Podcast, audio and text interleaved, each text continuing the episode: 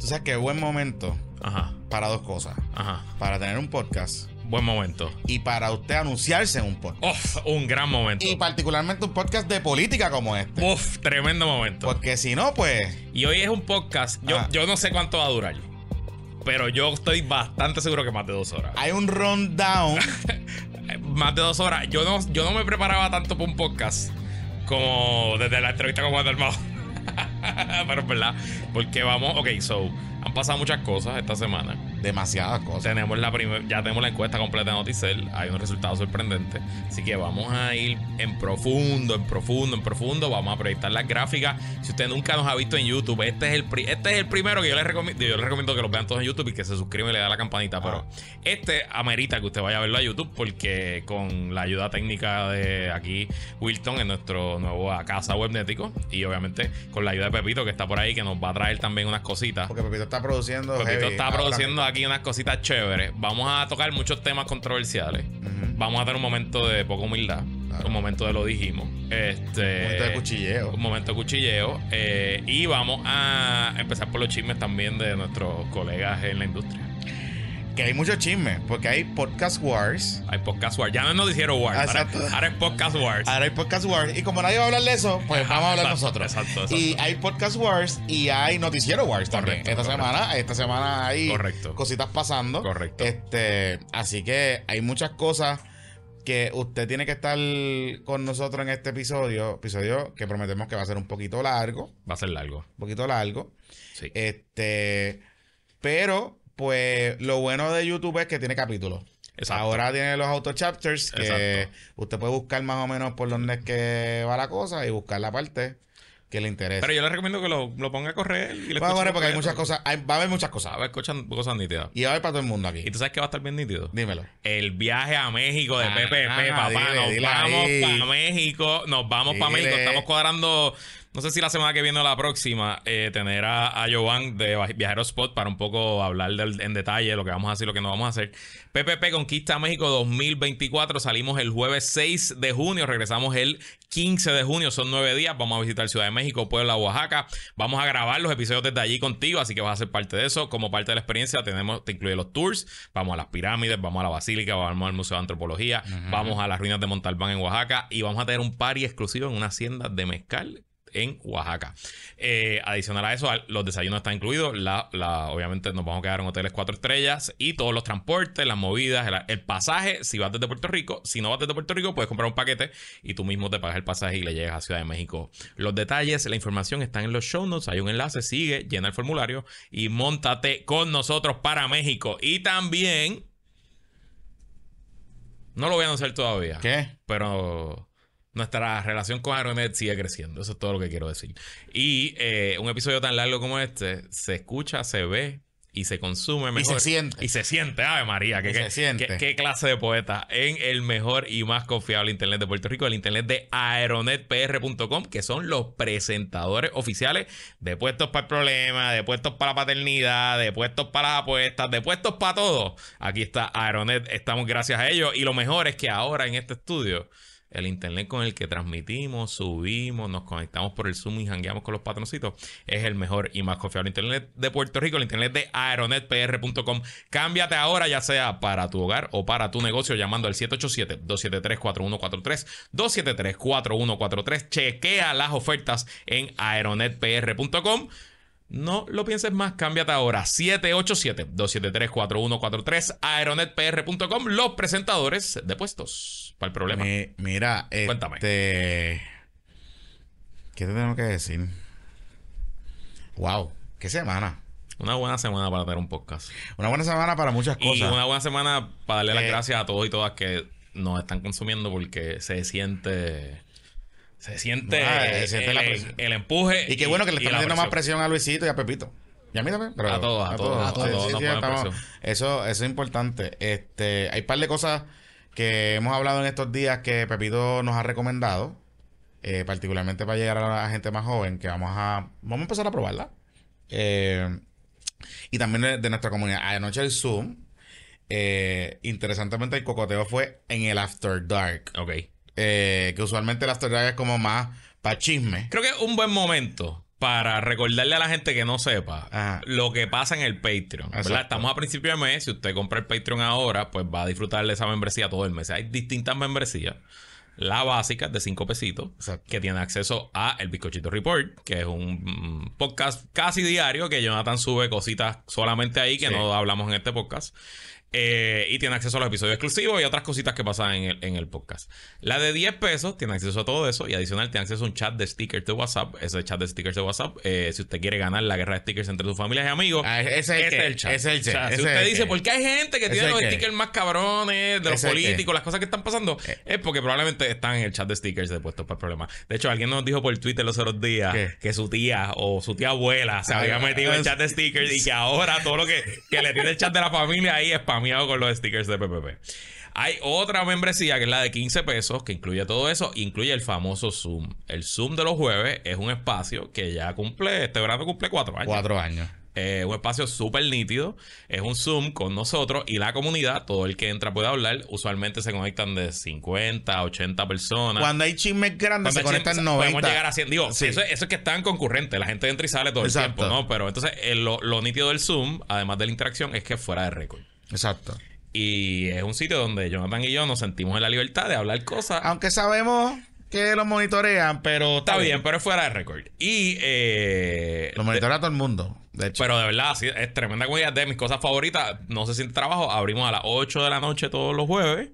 Y a las 10 y media yo me despido. Porque yo. y soy- entonces yo me quedo. Y Jonathan se queda un ratito más. porque y yo, me, yo entro un poquito más tarde por- porque como salgo el programa, tengo que hacer un par de cosas. Correcto. Este, y yo me quedo eh, más tarde. Y entonces hay una parte que se llama el After Dark. Exacto. Zoom After Dark, PPP After Dark, que usualmente, usualmente, usualmente es para chisme. Correcto. Para cosas más, Correcto. más racy, más, más, más, más fuertecitas. Pero anoche, el jueves, fue un tema recurrente. Hubo un cocoteo aliancista, pipiolo y todas ramas anexas. Ah, pero entre ellos. Eh, eh, era como Sí. extraño, sí, sí, sí. pero con la cuesta de hoy, eso se, de, llevamos Lo ese va que levantado pasa es que la encuesta de hoy Ajá. y lo que pasó en el Zoom en esa parte te, te, te, te hablan. me da, me valida ciertas cosas que nosotros ya sabíamos. O sea, como que cosas interesantes de que Dalmau está saliendo de, Ok. de- del Hablando- hablando de alianza, Mm. tenemos una exclusiva de la alianza, específicamente de la campaña de San Juan, que la vamos a decir en un par de minutitos. Exacto. Exacto. Sobre el Zoom, esos son los 15 pesos. Mira, espérate, espérate, ¿Qué? espérate, espérate. Dime. Antes de entrar, antes de seguir. Ajá, ajá. Marlese, nos llegan noticias de Ponce ¿Ah, sí? Sí. Marlese anunciando aumento de sueldo a los empleados municipales. Pues, pa, ¡Ay, estamos en campaña. Marlese, que ya nos dijeron que el Equilequi se fue. Sí, sí. Se Marlese es la. La. Interina. Alcaldesa interina del municipio de Ponce. Era la vicealcaldesa del alcalde Luis Rizal Pavón. Y de Ponce vamos a hablar también. Unos Sí, sí, sí, sí, sí. Entonces, siguiendo con el Patreon, está la membresía de 25 pesos, que incluye, además del Zoom, incluye un chat con nosotros Y en a- WhatsApp. y acceso al metaverso de chats. 24-7. Y hay, hay otros chats, ahí hay chats de cosas nerdas. Hoy se abrió uno esta semana de, De Fórmula One. Fórmula 1. Una red de, eh, ¿cómo es? Una red autónoma de Fórmula 1. Hay de NFL, hay de distintas cosas. Ah. Hay de que es de NBA, pero es todo lo que hablamos del BCN. Ahí está Pepito también. Este, y, y esa también, ese, esa membresía incluye que estés con nosotros. Ahora mismo hay un Zoom abierto que lo está manejando Wilton, donde está, hay 21 personas ahora mismo que están participando de la grabación de este podcast y están inscribiendo en el chat. Adicional a eso está la membresía de 35 pesos, que es puestos para las apuestas, que es el chat de las apuestas. Pepito envía y Pepito todos los días. todos los días está haciendo una recomendación todos los todos días. los días. Y contrario, y contrario a otros por ahí, este, nosotros somos bien conscientes y reco- hacemos recomendaciones, pero también estamos bien pendientes de la gente. Correcto. Y de hecho, este, esta semana lo vamos a dar en puestos para la apuesta. Me pegué en la loto. Ah, sí. Sí, sí, Sí. Así que eso saldrá en puestos para las apuestas. Ok. Eh, y obviamente, pues los patroncitos pymes que empiezan en 100 dólares por una mención al mes y el de 200 dólares por dos menciones al mes. Exacto. Así que esa es la oferta de la mejor comunidad internet patreon.com, diagonal puestos para el problema. Si le gusta lo que estamos haciendo, le queremos decir que hay mucho más. Y si Sí. usted quiere apoyar a dos papás luchones, pues vaya ahora mismo a patreon.com, diagonal puestos para el Y contenido político y de noticias, aunque, ¿verdad? Todo el mundo sabe que Luis Herrero es Popu Kid. Este, Ah, sí, no, no sabía. bueno, la gente, ah, yo creo que la gente lo duda a Oh, veces. wow, ok. Sí, sí, sí. Pero si usted, si usted se está uniendo a nosotros, porque tenemos mucha gente que nos está siguiendo nuevo y le damos la bienvenida y estamos agradecidos particularmente a la comunidad de YouTube, porque pues eh, este proyecto que nosotros empezamos ya estamos, ya vamos por 5000 suscriptores y subiendo. Eh, el, obviamente la aceleración, la adhesión en suscriptores ha sido bastante marcada en estos últimos meses. Eh, y queremos muchos más, obviamente. No, no que, ¿verdad?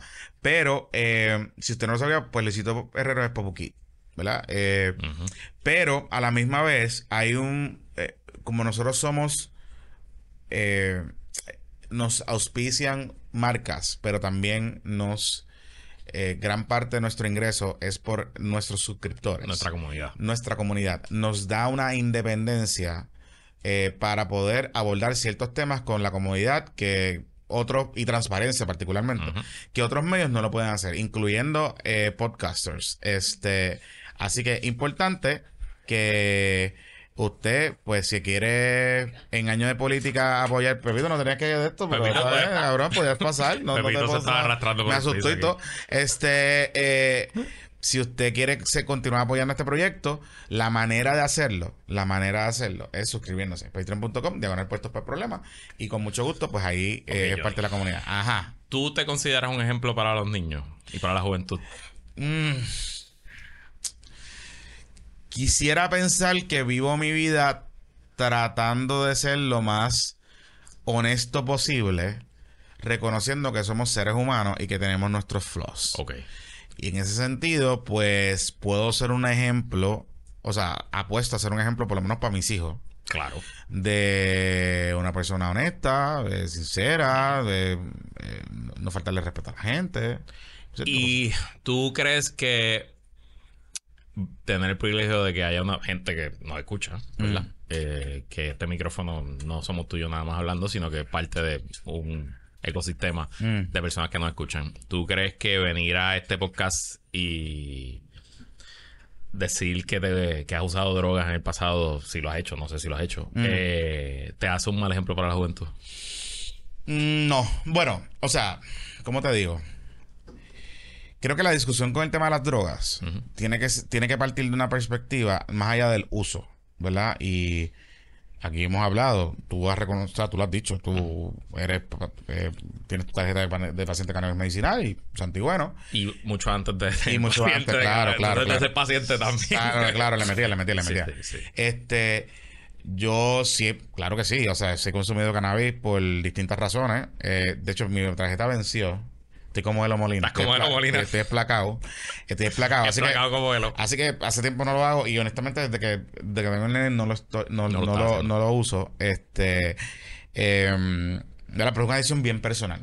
Yo no estoy por qué juzgar a nadie. Ahora, tampoco pretendo, y es algo que he aprendido con Estela, que es una preteen, Ujú, que consume muchos medios, incluyendo Molusco, incluyendo Chente eh, y otros, eh, que el trabajo de criar a nuestros hijos no puede estar en las manos de un youtuber Amén. y de un podcastero. Amén. El trabajo de criar y, y- y la responsabilidad de criar un hijo es de nosotros, de cada, de cada papá.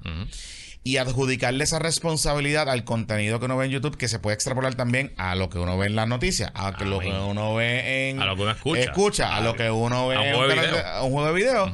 Pues, pues cada quien, cada cual, y tiene que ser responsable de, de sus hijos. En mi caso, esta es mi experiencia.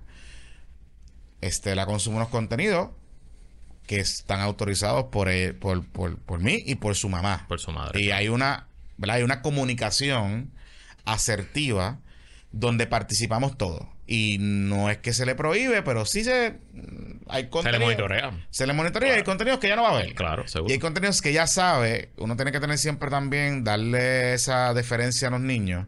Los niños tienen una madurez, si uno le enseña. Claro. Eh, y ellos saben. Prohibirle no va a resolver nada. Crear un tabú probablemente lo que hace es generar más curiosidad y que ese niño o adolescente busque lo que, lo que tú no quieres que busque. Y Claro. lo va a encontrar, por cierto. Claro.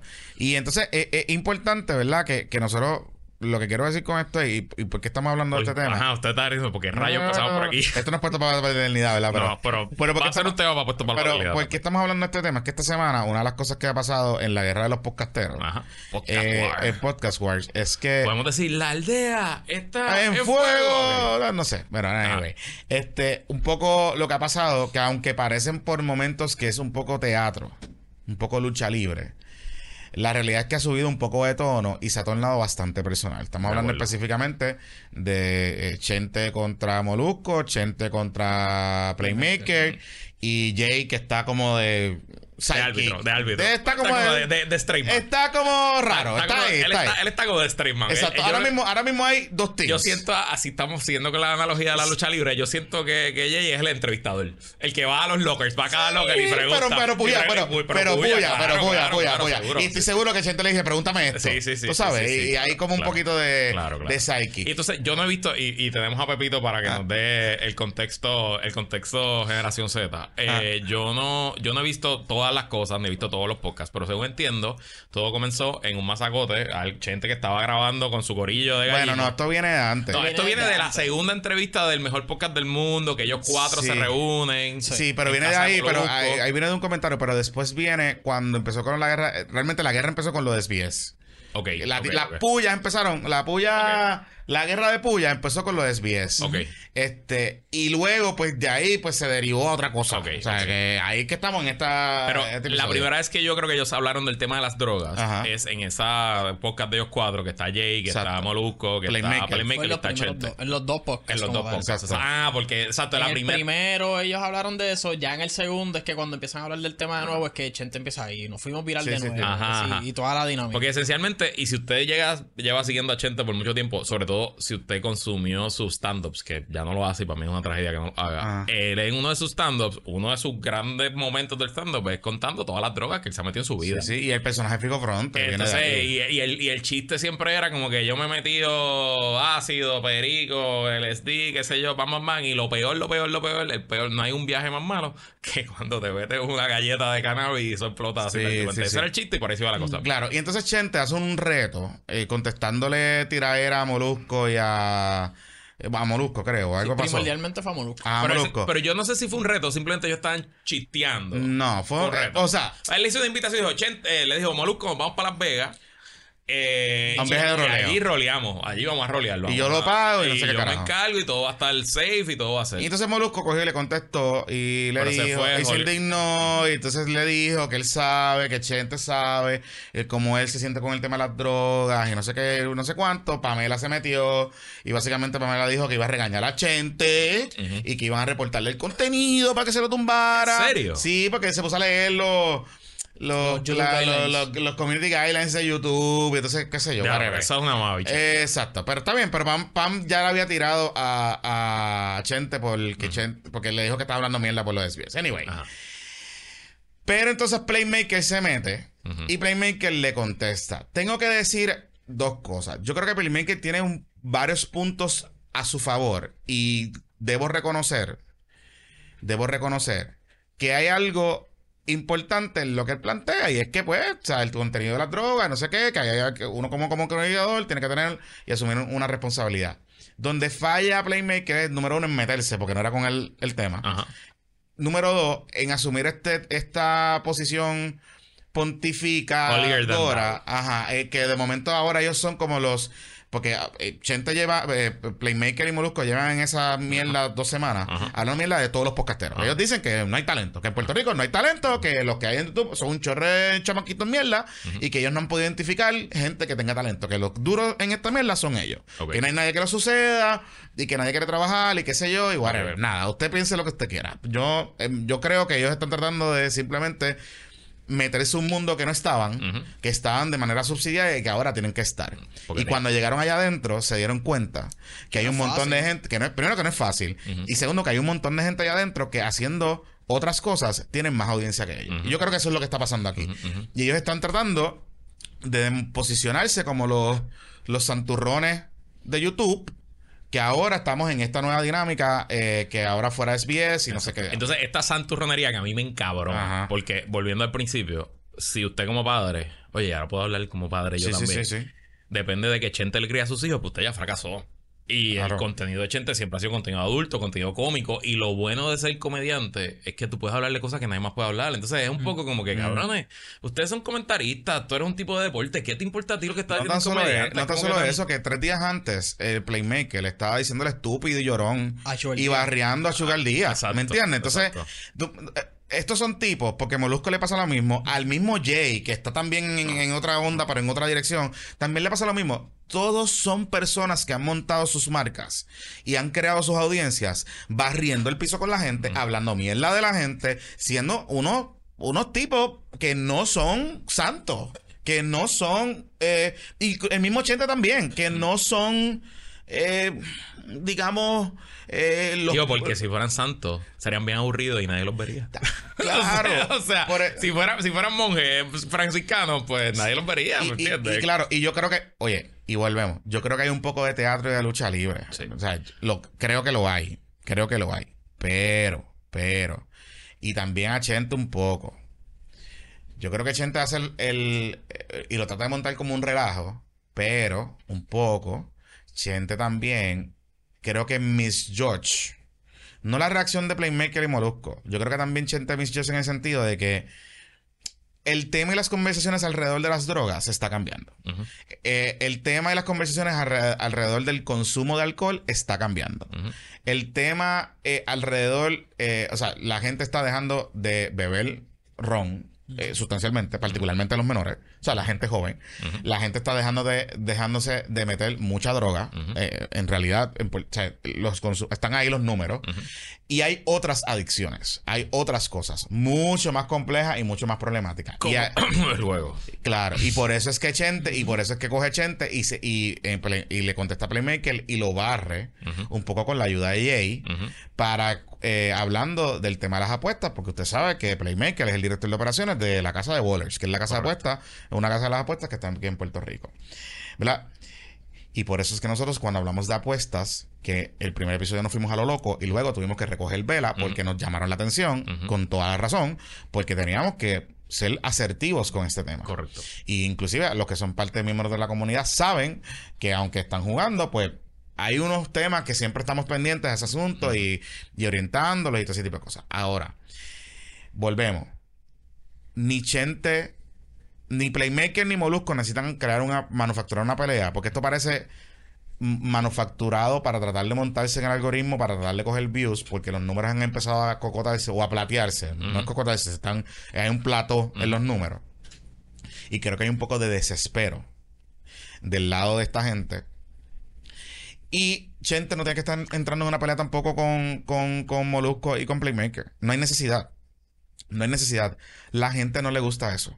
Y la gente está, eh, eh, sabe muy bien que esto puede ser un teatro. O sea, ustedes vienen de grabar un podcast juntos, Corillo, ¿entiendes? O sea, como que ustedes llegan, grabaron dos podcasts en conjunto y, y están aquí Team Jay con Chente y Team Playmaker con. Molusco. Pues está bien, pues ya. Y se acabó. O sea, como que tan grandecitos los cuatro para estar cayendo en esta estupidez. Y meto a Jay porque Jay eh, colateralmente está ahí, tú sabes. Eh, tienen que trabajar con sus contenidos, Corillo. Si ustedes quieren coger sus números, establezcan sus estrategias, identifiquen lo que les funciona y métanse a trabajar con sus contenidos. Punto y se acabó. Punto y se acabó. No hay por qué estar peleando. Eso es de radio tradicional. Esas peleas estúpidas de locutores y, y uno dijo lo otro y nos montamos. Eso es de radio tradicional. La gente no está pendiente a eso. Mira, Pepis, ¿y qué ha pasado hoy? Bueno, pues hoy Playmaker le contestó prácticamente. O sea, le dio un preview de contestación que fue en el, en el programa de la garata. Y ya después él dijo como que, ah, yo voy a estar en el refugio con Molusco y voy a, Voy a seguir que- hablando de esto. Voy a seguir hablando de esto. Prácticamente él lo que hizo fue como que, ah, no tenía, como que no tenía que meter lo de las apuestas aquí. Porque son dos conceptos completamente distintos. y son que se vicios. está- son vicios. Tengo que son decir, en, ese, en ese tema. Son vicios correctos. en, ese, tema, eh, Playmaker está mal. Porque son igual de vicios. Es más, Correcto. Es más podemos peligroso. argumentar que el vicio de las apuestas es peor. Y del juego en general. El vicio del juego es peor que el, cualquier vicio de drogas, porque el vicio de drogas, y sobre todo, y el vicio del alcohol también, es posible que la gente en tu familia o en tu se dé cuenta. Pero tú puedes estar votando, eh, eh, hipotecando tu vida. apostando todos los días y nadie se da cuenta hasta que llega el momento que es muy tarde. Correcto. Así que, de verdad, y a mí eso es lo que me encabrona un poco, la hipocresía. Yo, yo puedo entender el hustle de los views. Y habla un poquito de los números que para ver en efecto si se están platando. Yo puedo entender. Pero me encabrona un poco la hipocresía. Porque es como si yo viniera aquí también a Sí, decir. sí. Ah, increíble que Chente está hablando de drogas. Y by the way, está hablando de drogas como un humano. O sea, no está Sí. hablando de drogas, no es que está glorificando las drogas, no es que está diciendo métanse drogas. Y entonces, y yo escuchaba a Eh. Playmaker decían, ah, porque es eh, contenido de sexo, sexo salvaje. Mira, cabrón. Molusco tiene, o sea, yo busqué, Molusco tiene un montón de contenido. O sea, la Pero entrevista de no, Sonja. ¿Qué importa? Volvemos a lo mismo. Y, eh, son 18 plus, está un age gated en, en las plataformas. Es como que de verdad, ese santo- Y volvemos, contenido sí. de Chente siempre ha sido para Santurronería. Pero Eso es lo primero. Santurronería falsa. Pero volvemos a lo mismo, volvemos a lo mismo. Si tú estás eh, adjudicándole responsabilidad a cualquier creador de contenido de eh, transformar esas mentes, es exactamente el mismo whistle, dog whistle que usan cuando eh, matan a los muchachos que si es que cons- consumen eh, reggaetón o que consumen no sé qué. Es exactamente lo mismo que estuvimos criticando toda esta semana de Proyecto Dignidad cuando se de Radio Dignidad, quiero decir, cuando se pusieron a decir que la maestra que violó a un a un hombre, a un joven, a un muchacho que lo violó, por más que Jay esté tratando de buscarle las 57 patas al gato con esa historia, que lo violó y que lo agredió sexualmente, es porque ella leía libros eróticos. Es exactamente lo mismo. Exactamente lo mismo. Es exactamente la misma estupidez. Y es responsabilidad de nosotros los adultos que tengamos hijos de quién cría o no y qué consume y qué valorización le da ese contenido. Si usted le molesta el contenido de Chente, o le molesta el contenido de Jay, o le molesta el contenido de los... Pues no ponga a su hijo a ver esos contenidos. Punto. Y se acabó. Sí. Punto y se acabó. Y ya. Y se acabó. Y se acabó el tema.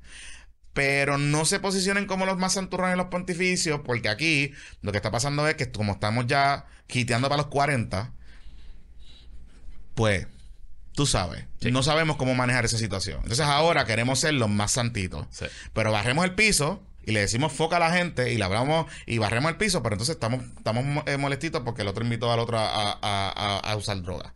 Igual que Chente. Chente no tiene por qué hacer eso. No tiene por qué estar peleando con Molusco y con, y con el otro. Chente es una criatura digital. El que tiene que pelear y bregar es Molusco. Es verdad. Es verdad. Punto y se acabó. Esa te la doy. Punto y se acabó. Ya está. Mira, eh, bueno, pues ya entrando a la política, creo que es un momento para, para dar la exclusiva de la campaña Manuel Ah, Natal. sí, espérate, porque Manuel Natal, ah, eh, ¿cómo fue? Este. Porque este domingo, Ajá. si nos está escuchando el feed regular, el podcast ya va a haber salido probablemente antes del evento. Si, Sí. no, si no, en el Patreon no se va a enterar antes. Este domingo, en un teatro, no recuerdo cuál, eh, Manuel Natal va a presentar a su equipo de campaña. Eh, yo creo que es en teatro. Algo en, en Río Piedra. Creo que es un teatro de Río Piedra, pero Sí. no, no recuerdo, no recuerdo el nombre. Eh, y eh, ya sé quién va a ser el director de campaña. Ajá. Sí, lo conozco muy bien. ¿Y quién va a ser? Es el licenciado Juan Pablo Hernández, no relation. Espérate, espérate. No relation con Pablo José. Espérate, espérate, espérate, espérate. Juan Pablo Hernández. Espérate, espérate, espérate. Espérate, espérate, espérate un momento. Dime, dime, dime. Espérate, tengo muchas preguntas. Pero, Dale, dale, pero dale. la primera. Este no fue el mismo tipo que me dijo que yo soy eh, negro de colegio. Yo no me acuerdo que lo que te dijo, pero, Que insinuó pero que, algo te dijo. que insinuó que yo no había visto la pobreza porque yo... Ajá. No, no, yo me acuerdo. Ajá. Que insinuó en Puestas para el Pero- Problema, en Puestas en para el Problema con su esposa, sí, que es. Renata Beca. Exacto. eh, cuando estaban molestos conmigo por alguna razón, que yo no había visto la pobreza porque yo estudié en un colegio. Eso, esa es la misma persona. ¿Estamos hablando de la misma persona? Se- estamos hablando de esa persona. Sí. No, Y fue- sé, no recuerdo qué fue lo que dijo, pero estamos hablando Y de que esa fue persona. que dirigió la campaña de Aníbal, ¿no? Él fue el director de campaña de Aníbal del 2020 y él fue candidato al Senado por Guayama del Ah. PPD en el 2016. Ajá. Y él, O sea, un ex Kid. un ex popular, bueno, pero ¿O sigue siendo popular? no lo sé, me imagino que no, no sé. Colbert, Eh, manda a eh, buscar la tarjeta. No lo manda, sé, no vamos a buscarla para vacar. No lo sé. Eh, Mándala. Presumo que no, presumo que no. Él eh, ha estado en Washington este cuatrenio. Él se fue a hacer un MBA a Georgetown. Y eh, él es de los- él es gran amigo de Manuel Natal de la Escuela de Derecho. En Georgetown hay mucha pobreza. Ellos- Eh, sí. De- Uf. Ahí, ahí sí se ve la pobreza. ¡Ah! Ahí sí que se... oh. Ahí sí que se siente la pobreza de verdad. Dios mío. Eh, Ajá. Este, pues Juan Pablo, como te dije, fue amigo de Manuel toda la vida y entiendo que trabajó con Manuel también ese primer cuadrenio en, en la Cámara. Y tengo que decirte que de toda la gente que puedo haber buscado y de toda la gente que ha estado trabajando, como sabe, con Victoria Ciudadana, eh, es probablemente el primer buen nombramiento que hace Manuel Natal. Bueno, o sea, por lo menos me nombró a alguien que tiene experiencia, Por lo porque menos fue como que- candidato que, perdió, pero corrió, o sea, tiene la, el, el intrínseco de saber lo que, lo que es del lado del candidato y corrió una campaña, eh, ¿verdad? Obviamente todo el mundo, excepto Luisito Marí y Albelo, este, y JP muy probablemente pensaban que Aníbal le podía ganar a Jennifer González en esa, en esa elección general, pero este pues la campaña no estuvo mal. O sea, estuvo entretenida. O, sea, lo que, lo que- y yo lo, lo dije ayer en el Zoom, este, que se lo habíamos adelantado. eh, yo, pues, tenía una relación cordial con JP, pero nunca había trabajado con él hasta que trabajé con, en, en esa campaña y fue un gran director de campaña. O sea, hizo lo que tenía que hacer. eh, El rol de director de campaña, la gente a veces piensa, y lo hablamos eh, hace dos semanas cuando Sara hizo su anuncio, que es el estratega. Y que en verdad, el director de campaña es un general de un caos. O sea, el director de campaña tiene que manejar logística, calendario, dinero, crisis, Chavito, chavito, chavito. voluntario, organización y pues tiene bregar que peleas entre los equipos. internos, manejar el candidato, darle terapia y levantarse temprano y acostarse tarde. Y él lo hizo excelentemente bien en una campaña, ¿verdad? Esa campaña de 2020 de Aníbal, Aníbal me pidió a mí y a un grupo que, que buscáramos a alguien joven para director de campaña, como fue Carlos Dalmau, su director de campaña para la gobernación en el 2004. Carlos Dalmau era un muchacho Mm. el hermano joven, Juan Dalmau. hermano Juan. Carlos era empleado de la oficina de, de Aníbal en Washington. Y entonces él quería un perfil así, que fuera alguien que, que, que estuviera preparado, ¿verdad? Porque estuviera empezando, ¿no? Y, y esa fue la idea. Entonces, después de varias personas le recomendamos a, a JP, él lo entrevistó y empezó y estuvo más de un año. Eh, mi preocupación con el nombramiento es solamente eh, cómo le van a pagar. Bueno, porque un NBA, o sea, Porque a 2.500 pesos que te digan la cuenta. un al fin de NBA, de, año, un pues, NBA de Georgetown, yo pensaría que tiene que, o sea, le tienen que pagar bien porque debería tener unas buenas ofertas. O sea, de, de esa- o sea si usted estudió un MBA en un Ivy League, no un MBA en, en la fábrica de diplomas aquí en Puerto Rico, usted sabe cuáles son. Si usted estudió un MBA en una Ivy League como Georgetown o de las grandes, a usted lo llaman. Usted antes de grabar tiene par de ofertas por ahí. Así sea para hacer PowerPoint en McKinsey, o en Vision to Action, o mucho Vision poco Action, todas esas cosas.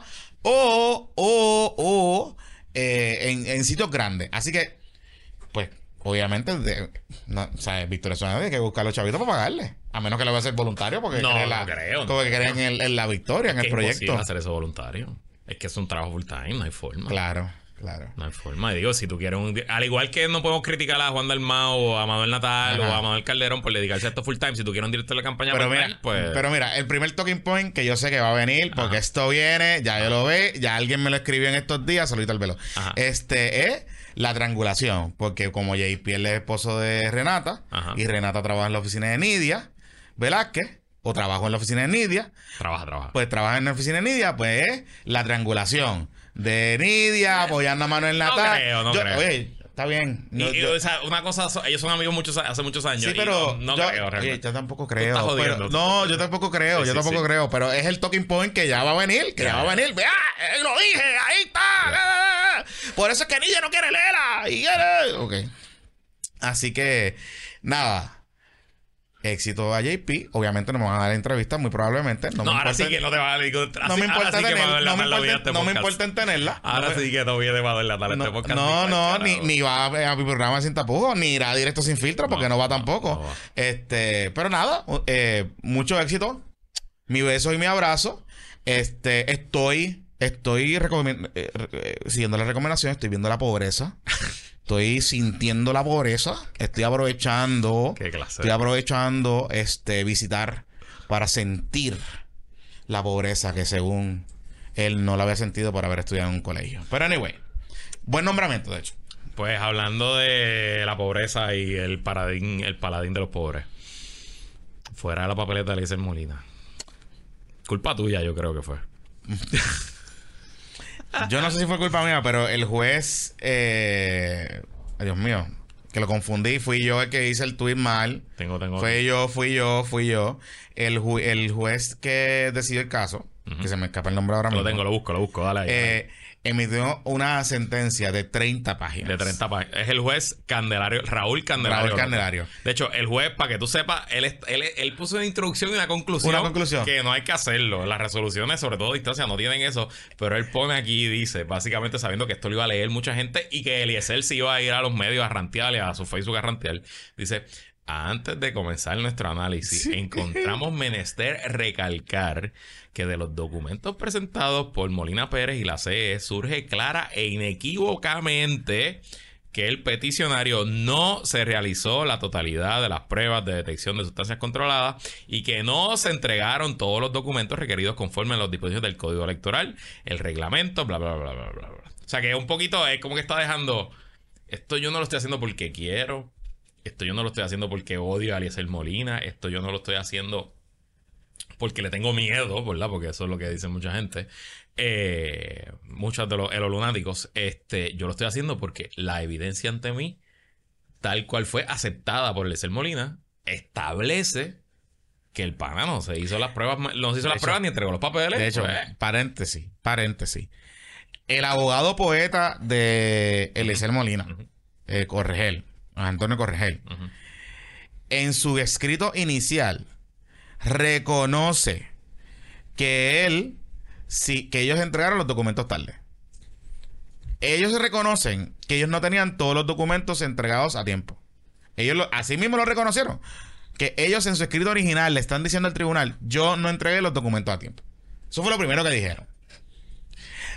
Lo segundo, Elo, ey, ah, oye, este, papi, ¿por qué no estamos entregando las planillas a tiempo al Departamento de Hacienda? Porque resulta que la, comi- la Comisión Estatal de Elecciones en su réplica dice que Eliezer Molina Pérez no podía entregar las planillas a tiempo porque al 31 de diciembre él estaba subsanando unos errores en el Departamento de Hacienda de la radicación de planillas para los años 2020 y 2021 y, y que no había solicitado prórroga. O sea, que él estaba emplacado.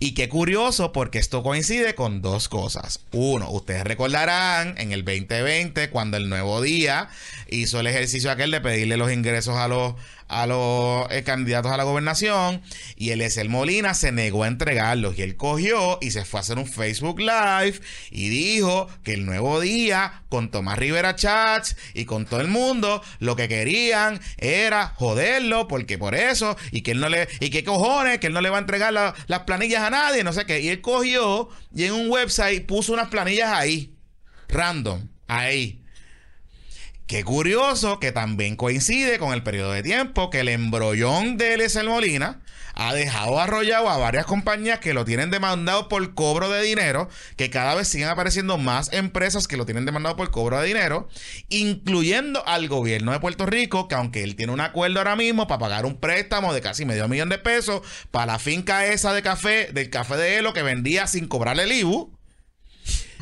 porque es la verdad. Y se fotuteaba el IVU porque lo cobraba o no lo cobraba y se lo fotuteaba. Coincide todo esto. Esas son las cosas y los riesgos de usted recurrir a nuestro tribunal. Porque los documentos son públicos. Y mentirle es un delito.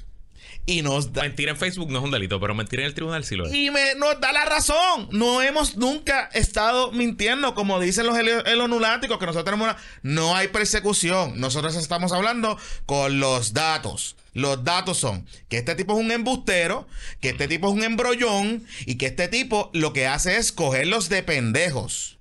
Todo el tiempo. Constantemente. Todo el tiempo. Es tan embustero que ese señor enmendó su contestación a la demanda y dijo que a él lo discriminaban porque era paciente de cannabis medicinal. Mentira. Tengo los números, los datos.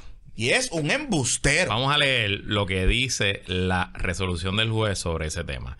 Él se fue en el Yori Party esta semana eh, y dijo que la Comisión Estatal de Elecciones discrimina contra él por ser paciente de cannabis medicinal porque pues, uno presume que dio positivo a la prueba de cannabis en la prueba ¿verdad? Eh, que se tiene que hacer para ser candidato.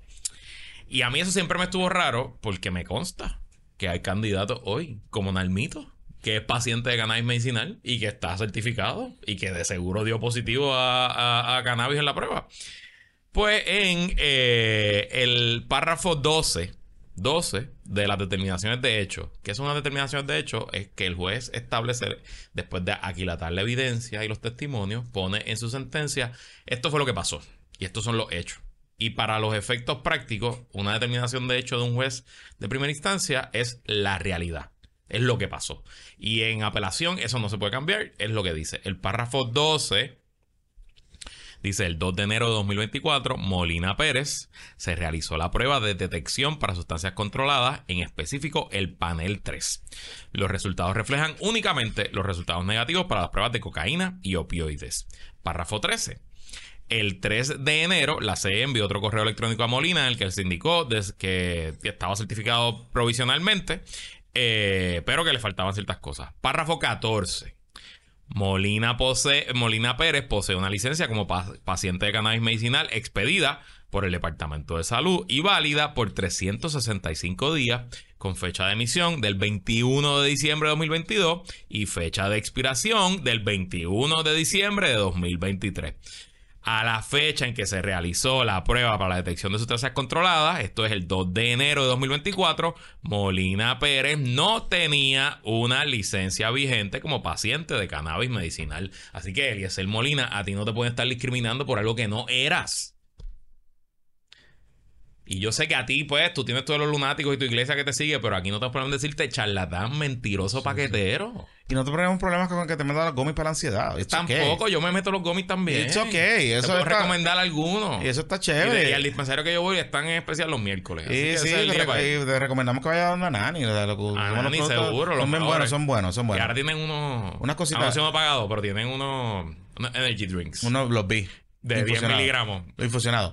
la, La, la, cosa con, la cosa con este asunto es. La cosa, ahora este, Playmaker nos va a cancelar porque estamos promoviendo. ah, verdad. Eh, imagínate. Este, a Nani, orgulloso auspiciador de la guerra del BCN. Eh, sí, por cierto. que le paga un poquito a Pepito ahí. Exacto, exacto. Ok.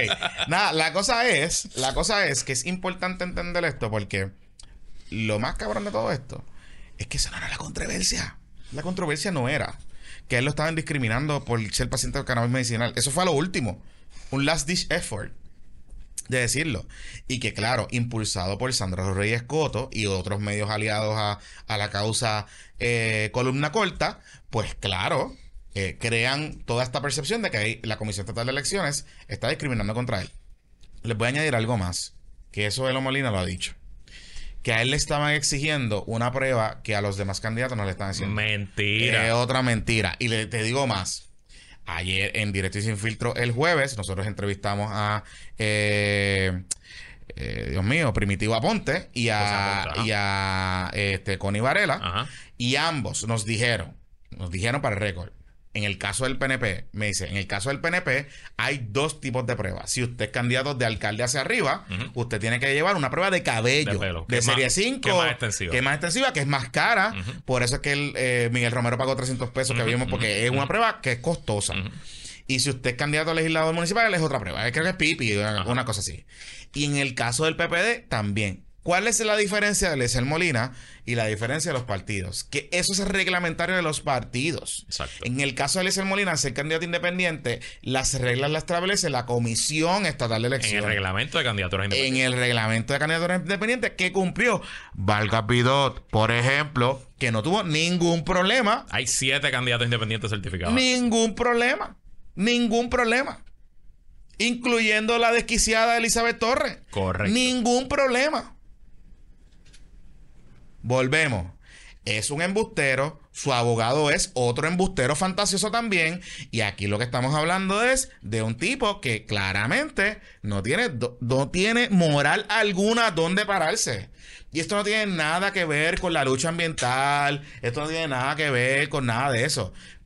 Y como alguien me puso en estos días en Twitter, ah, pero es que el pueblo va a adjudicar, el pueblo ya adjudicó que Eliezer Molina es un paquete y le adjudicó 8 mil trapos de votos en el 2020. Punto. Se acabó. Ya el pueblo adjudicó. Ya eso no está en discusión. Ya el pueblo lo adjudicó. Él tenía que cumplir con llenar unos papelitos, papelitos, llevar unos papeles para que pueda ser candidato al Senado. Punto. Pues ahora por nominación directa. Suelta ahí, caballito. Mira, suelta ahí. Nos dice aquí un integrante de la clase de Derecho 2011 de la UPI que en esa clase estuvo el licenciado Corregel, el abogado de los Bolívar, Manuel Natal, ah. JP Hernández, uh. el licenciado Carlos Saavedra, secretario del Trabajo. O sea, que es una uh. clase... Histórica, histórica. Este, yo creo que eh, Elías también, yo creo que es 2011. Mm, yo creo, creo que, sí. Elías, Elías, Elías, Mira, ahí está. Eh, mira para allá. Briseida, la otra secretaria del Trabajo. Oye... Uh, Interesante Esa, esa- esa, esa clase, ah, clase de derecha. luminaria, luminaria. Mira, pero luminaria. hablando de paquetero, Ajá. ¿por qué no hablamos del alcalde de Dios? ¿Quieres hablar ya de la Ok, cara de Dios? Momento Ajá. de poco humildad. Y en verdad, no lo quiero hacer por frontear, porque para mí es un momento de gran frustración. ¿Por qué? Porque puñeta pasó lo que yo dije y usualmente uno se pone contento cuando pasa lo que pasó- yo dije. Pasó dos veces lo que Dos veces. Pero lo que me encabrona es que hay, hay, hay crisis que tú, pues, pues, la crisis pasa. Y pues bregas con la crisis porque pasó. Pero hay crisis que se ven a dos millas o a dos años de que van a pasar. Y uno está machaca, machaca, machaca, machaca, machaca, machaca, machaca, diciendo, no le crean al fucking embustero alcalde de Ponce. Embustero, el tipo es un psicópata, el tipo es un narcisista maligno, el tipo es un pillín, no le hagan caso, no se metan ahí, no le crean, tiene la Biblia debajo del sobaco, no le hagas caso, es un hipócrita, está usando el nombre de Dios en vano. Pero pues, quizás porque dicen es que Luisito Marí la tiene contra el alcalde. Eh, Lo que están diciendo es porque tú, porque te iba a votar. él no me votó, yo renuncié. Ah, ok. No, Pero- yo, te- yo digo lo que la gente dice. Lo que quiero. Tú estás molido porque Lo te que votaron. quiero es- Le- eso le decía Lequile que la gente por allá. Wilton tiene eh, ahí el episodio original, que fue cuando, ¿qué fecha fue Pepito que fue este episodio? Creo que es el El 4 de diciembre. 4 de 2022. diciembre del 2022. ¿Qué número dice ahí Wilton? PPP qué? 267. PPP 267. Ustedes pueden ir ahora mismo, si nos están escuchando en audio, búsquenlo en... Bueno, depende de los números, porque Luis a veces se levanta no, dormido que, y a veces con los el números. PPP 267 Ajá, ajá. del 5 de diciembre del 2022. 4, Cuatro. de diciembre del 2022. Está en YouTube también, lo pueden buscar.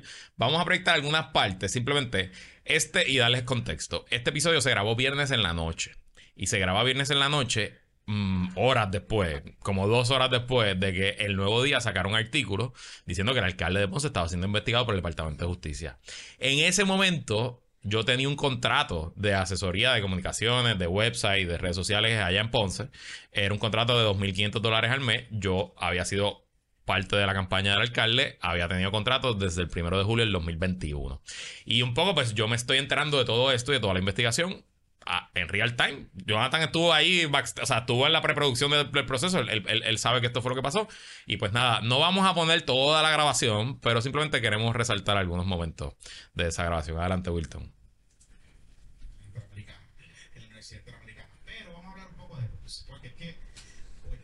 Ese fue día de chisme duro. Oye, está- estás más flaco, papi. Sí, ¿viste? No fue, esa es la vida.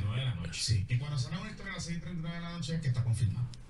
Ya. Y que el periódico, o sea, ningún periódico quiere sacar algo a las 7 de la noche. un viernes. Me veo mejor sin espejuelo. Menos que te lo vayan a más que lo están sacando. porque Usted es más joven. Ya Sí, se me veo mejor sin espejuelo. y dijeron, Te pues, falta ir a Turquía a ponerte más primero. pelo. Sí, otra persona. Yo ya, estoy ya, bien con la pastilla, no Pero viste, se nota también. Tengo más pelo. Hace dos meses, un poco más, en octubre. Vamos a decir, el titular del periódico ahora mismo. Ahí me parezco a de corrupción, el alcalde novato de Ponce. El Departamento de Justicia investiga alegaciones de que Luis Irizarry Pavón obligó a empleados municipales a pagar un préstamo de 50 mil que tomó para costear parte de su campaña. Claro.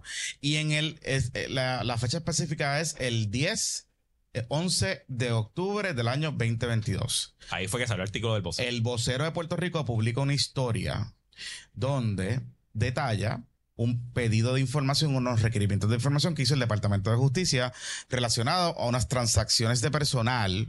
Nada, yo creo que dale un poquito para adelante ahí, Wilton. Dale, eh, porque en verdad eso estamos repitiendo, ¿verdad? Todo el contexto que dimos. Eh, acude al Departamento de Justicia. Según Y- yo no, recuerdo Y eso pues provoca de mi y- estado mental en ese momento. Eso era lo que Pues, ¿verdad? que hacer en aquel entonces. Tú estabas encojonado. Estaba encabronadísimo.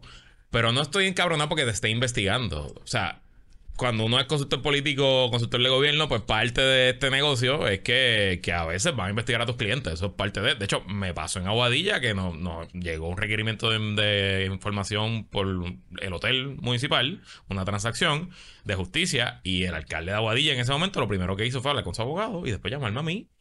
Y establecimos una estrategia, estábamos claros que no había nada que esconder, se cumplió con todo el requerimiento de información y al final, seis meses más tarde, justicia dijo, aquí no hay caso, no se radicó nada.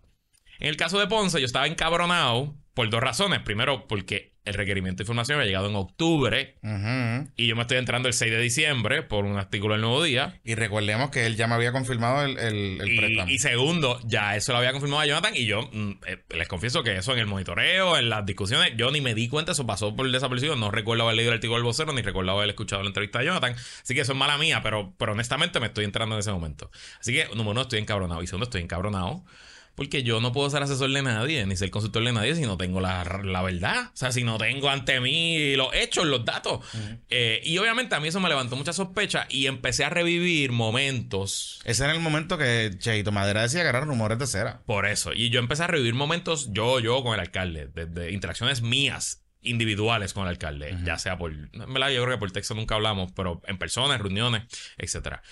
Y un montón de cosas que él me había dicho a través de los años, de la relación empezó en el 2020, eh, pues yo dije, este señor me estaba mintiendo, me estaba mintiendo. Ahí hubo un cambio de personal al principio del cuatrenio, que él había salido de quien fue su director de campaña y su primer el chief of staff, y él me dijo a mí cosas sobre esa persona que Oso Baez, Luis Baez, que resultado ser mentira. Entonces, un poco para justificar sus acciones, y ahí, pues yo obviamente tomé la decisión a- al momento, o sea, no al, no al momento estaba al aire, antes de ir al aire, pero pues yo básicamente dije, no, yo con este señor no quiero trabajar, yo quiero cortar todo tipo de relación, y lo que dije en el podcast en ese momento es que voy a renunciar para el carajo. de hecho, en ese podcast tú dijiste que ibas a renunciar y fue noticia en todos lados. Y fue noticia en todo el correcto. Este, y, y, Y al otro día mandé la carta, la mandé sábado. Y en parte, y en parte lo que se- nosotros decimos en ese podcast, o tú dices en ese podcast, es que eh, le genera una tormenta política al alcalde. Porque un asesor cercano a él, que todo el mundo sabía que tú estabas, que tú habías participado de esa campaña, que estabas con él, ¿verdad? En, en- en- en su administración, había renunciado de una manera tan pública. Y eso pues empezó a generar un además de que te causó problemas en el PPD, pero empezó a generar problemas eh, a nivel político en Ponce. Nosotros empezamos a recibir un montón de información. Después de, a partir de ese episodio, nosotros sacamos casi 10 episodios donde estuvimos, y Bizcochito Report ni se diga, donde estuvimos sacando información que estuvimos corroborando e inclusive el- provocamos que cuando el alcalde hace una conferencia de prensa, que recordemos aquella famosa conferencia de prensa que hizo el alcalde, de las pocas que ha hecho de este tema, los medios de comunicación utilizando la cobertura de puestos por problema. Barrieron el piso con el alcalde. Eh, y fue una conferencia donde lo que no se dijo fue más revelador de lo que sí se dijo. Y en aquel entonces nosotros habíamos empezado a decir que los políticos que estaban alrededor del alcalde tienen que tener mucho cuidado. No había todavía referido, de hecho, no había referido todavía. El referido viene meses después. Que nosotros habíamos teorizado, no habíamos recibido información de que se iba a pasar la próxima semana. eh, habíamos dicho como fecha más o menos febrero o marzo. Y el referido viene en marzo del próximo año. De ese, de ese, de ese asunto. Así que. De hecho, mi carta de renuncia del contrato está en la página del Contralor. Mira, la acabo de bajar. Sí, Está ahí. O sea, que pueden ir a la página del Contralor, buscar eh, y ahí la van a encontrar. sí, sí. Anyway, pues desde ese momento en adelante, yo sin pelos en la lengua en este podcast, en mi espacio en que es la que hay, y a quien quiera que me pregunta, le he dicho que el alcalde de Ponce, el suspendido alcalde de Ponce, Luis Irizarry Pavón, es un psicópata, que es un mentiroso, que no tiene ningún tipo de problema en mirarte a los ojos y mentirte en la cara. Eh, y le advertí en privado y en público a los líderes del Partido Popular Democrático que en este señor no se podía confiar y de alguna forma y manera, en diciembre, eh, utilizando las herramientas que utilizan los psicópatas. Este señor es virtuoso mirándote a los ojos, presentándose como una mosquita muerta. Pues yo entiendo que cogió de pendejo a primero al representante Tito Fulquer, que estaba listo para enfrentarlo en primaria, y cogió de pendejo al secretario general del Partido Popular Democrático, Gerardo Gerardo Doñito Cruz, y al presidente del Partido Popular Democrático, Jesús Madero Ortiz, firmando un acuerdo, y hemos hablado de este acuerdo antes, incluso hay gente que dice que el acuerdo es verbal. Escuché a José Luis Dalmado diciendo que el acuerdo es verbal. No es verbal. El acuerdo existe, yo lo tengo. De hecho, yo lo tengo. Está Eso- juramentado. Eso es lo que te iba a decir. Tiene un affidavit. Es, es más, es más, es más, es más, es más. Voy a hacer, ahora mismo lo voy a a buscar. Wilton. Pero ahora mismo lo voy a buscar para que usted vea que nosotros lo tenemos. Este, que se me desconectó el WhatsApp. Pero eh, para que usted vea que nosotros lo tenemos. Y eh, lo voy a subir a patreon.com diagonal puestos para problemas para que usted vea el acuerdo. ajá. Porque el acuerdo existe. Y el acuerdo es inequívoco. Es un documento. El acuerdo está juramentado y firmado por el alcalde. Correcto. Y juramentado por un abogado, es una affidavit. Técnicamente el alcalde Correcto. te está perjurando, que eso es otro 20 pesos. Está bien, pero eso pues, Whatever. bueno. Eh, y el acuerdo que decía: Estoy pasando un proceso criminal. Yo soy inocente, pero en aras del bienestar del partido. Si antes, si, eh, si salgo eh, se encuentra causa en la vista preliminar contra mí, la vista preliminar para juicio, que es el periodo intermedio en el proceso criminal puertorriqueño, yo voy a renunciar a la candidatura. O en la alternativa, si llegamos al 28 de febrero del 2024, a la medianoche, y no se ha visto mi vista preliminar, pues yo voy a renunciar a la candidatura. Ese es el acuerdo, así lo dice. Entonces, en un acto público y masivo de gaslighting, de decir que no, eso no fue lo que dije, y tristemente haciéndole eco a algunos líderes del partido, como el presidente del partido, Solís Dalmau, que se atrevió a decir con Rubén Sánchez que era un acuerdo verbal. Sí, es un acuerdo no, verbal. no es un acuerdo verbal, es un acuerdo escrito. Es que de verdad, de verdad que, de verdad que el PP está cabrón. El alcalde se monta en una tribuna, manda unas expresiones y graba un video eh, en su Facebook, que es un video que, by the way, que se le sale un Freudian slip, porque en una dice, no somos personas de palabra, pues sabes que habla así en tercera persona. Sí, sí, sí, O sea, sí, él sí. mismo admite que no, es una persona de palabra. No, no solo eso, te voy a decir algo. Eh, está mal escrito. Súper mal escrito. Yo no sé si lo pusieron en ChatGPT, pero está mal escrito.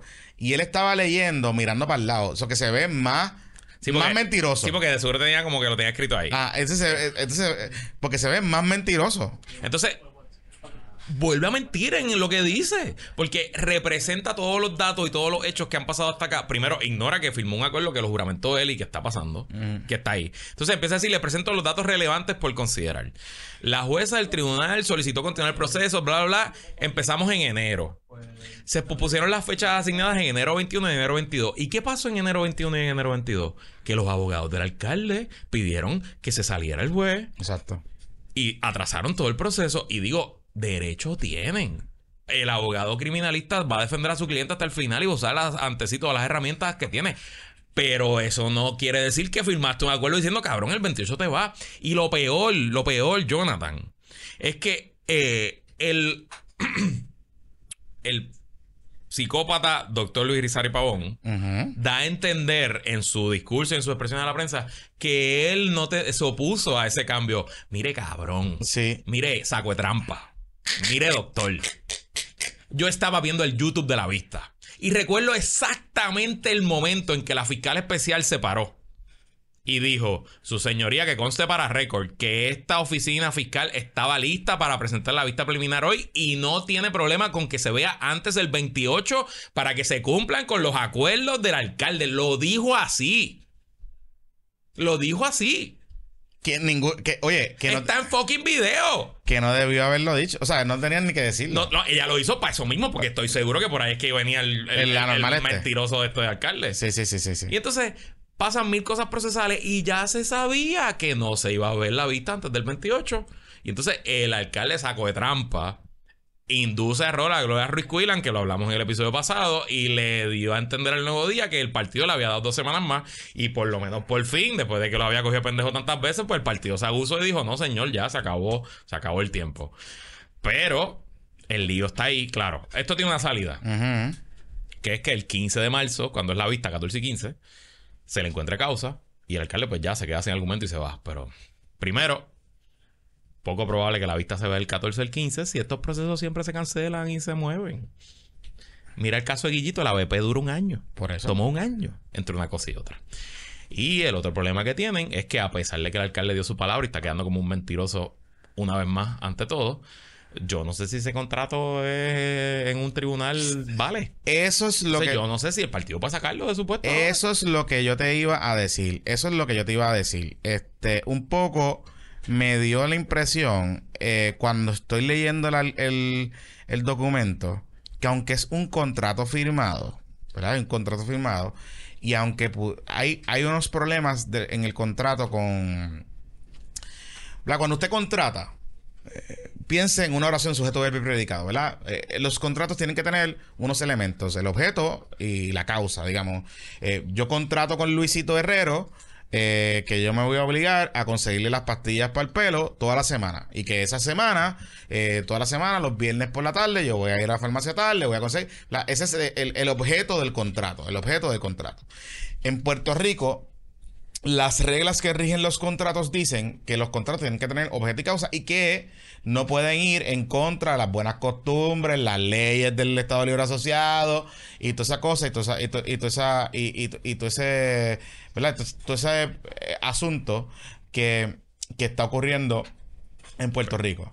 ¿verdad? En el Código Civil. El Código, Mira. Ci- el Código Civil. eh, Vamos a proyectar el, el PDF para que vean el contrato del que estamos hablando, que lo tenemos ahí. Ah, claro. Tenemos el contrato. eh, eh, ese, ese contrato, obviamente, no vamos a ir por todo el No. contrato, pero para que usted vea que el contrato Creo que es la cláusula 4.2. by Sí, way, pero es para que usted vea que el contrato sí existe. Nosotros lo tenemos disponible ahora mismo en el patreon.com diagonal puestos por problema. Lo puede leer Sigue, con- Wilton, completamente. Pero este contrato, Sigue, sigue. cuando usted lo ve, tiene varias cosas. Tiene varias cosas. Y aquí es que viene el problema para el Partido Popular Democrático. ¿Por qué? Porque el partido está entrando en un contrato con una persona que ya fue certificada por el Partido Popular Democrático utilizando el código electoral. La ley que suple, la ley que establece, Mira, ahí está. ¿verdad? Ahí Los está. requisitos. Creo que es el párrafo 4. Por eso, pero la ley que establece los requisitos para poder eh, certificar a los candidatos, y hemos aprendido un montón de código electoral en estos días, porque como hay un par de casos impugnando el código electoral o utilizando el código electoral, dice que los partidos, aunque son los que pueden establecer la idoneidad de un candidato, para poderle quitar esa certificación, tienen que garantizarle los derechos, porque hay un derecho propietario sobre esa candidatura una vez certificada. ¿Qué pasa? Que el PPD puede decir que era una eh, certificación condicionada, pero ese- el PPD ya lo encontró idóneo y el código electoral actual no dice, no habla de certificación condicionada, lo que habla es de idoneidad.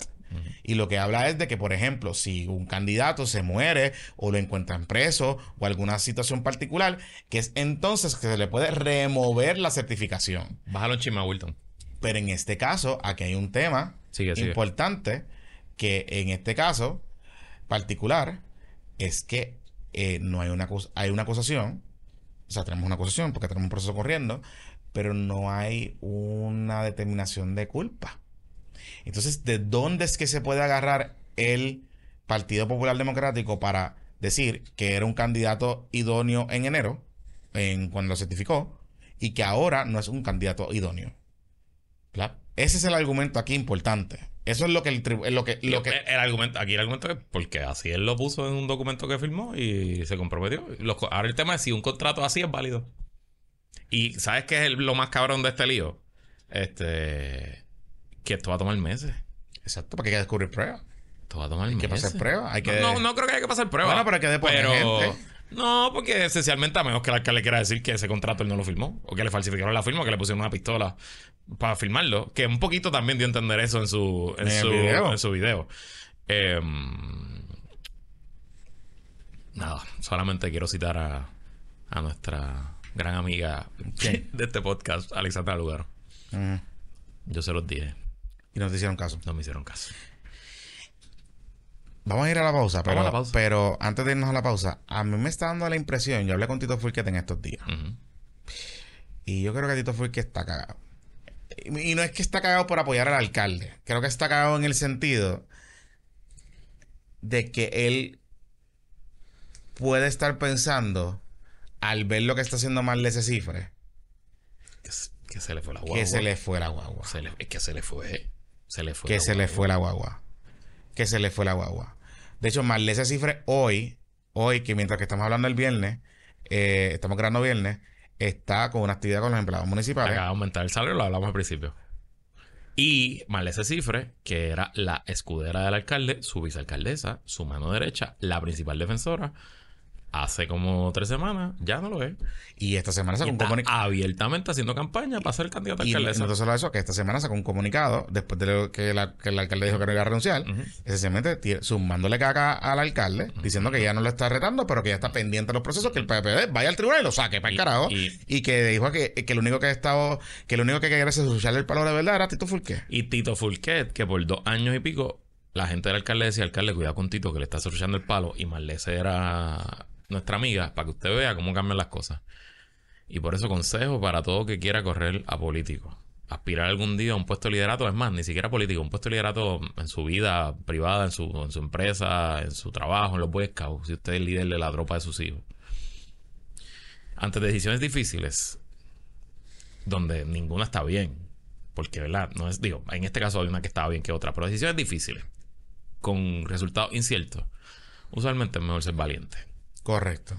Porque si Tito Pulque hubiera sido valiente en diciembre, Hoy sería candidato único. Si le hubiese creado una. Hoy sería candidato único Si le hubiese creado una crisis política en Ponce a él, el Partido Popular Democrático no hubiese entrado en este acuerdo. Claro, No lo hubiese certificado. claro, Que fue lo que pasó en Mayagüez, en, en cierto sentido. claro. Y hoy sería el candidato único. No sé si iba a ganar, pero sería el candidato único. Y hoy por hoy, si el alcalde llegara a renunciar, o yo no sé qué, si el tribunal le diera la razón al Partido Popular, y hay una primaria entre Tito Fulque y Marlene Cifre, mi lectura hoy es que Marlene se gana. Y Tito se va a quedar sin la soga y sin la cabra. Y, la- y en otro escenario que sé que hay, hay un tercer o cuarto nombre sonando en una primaria de tres. Gana por más. eh, más gana por más.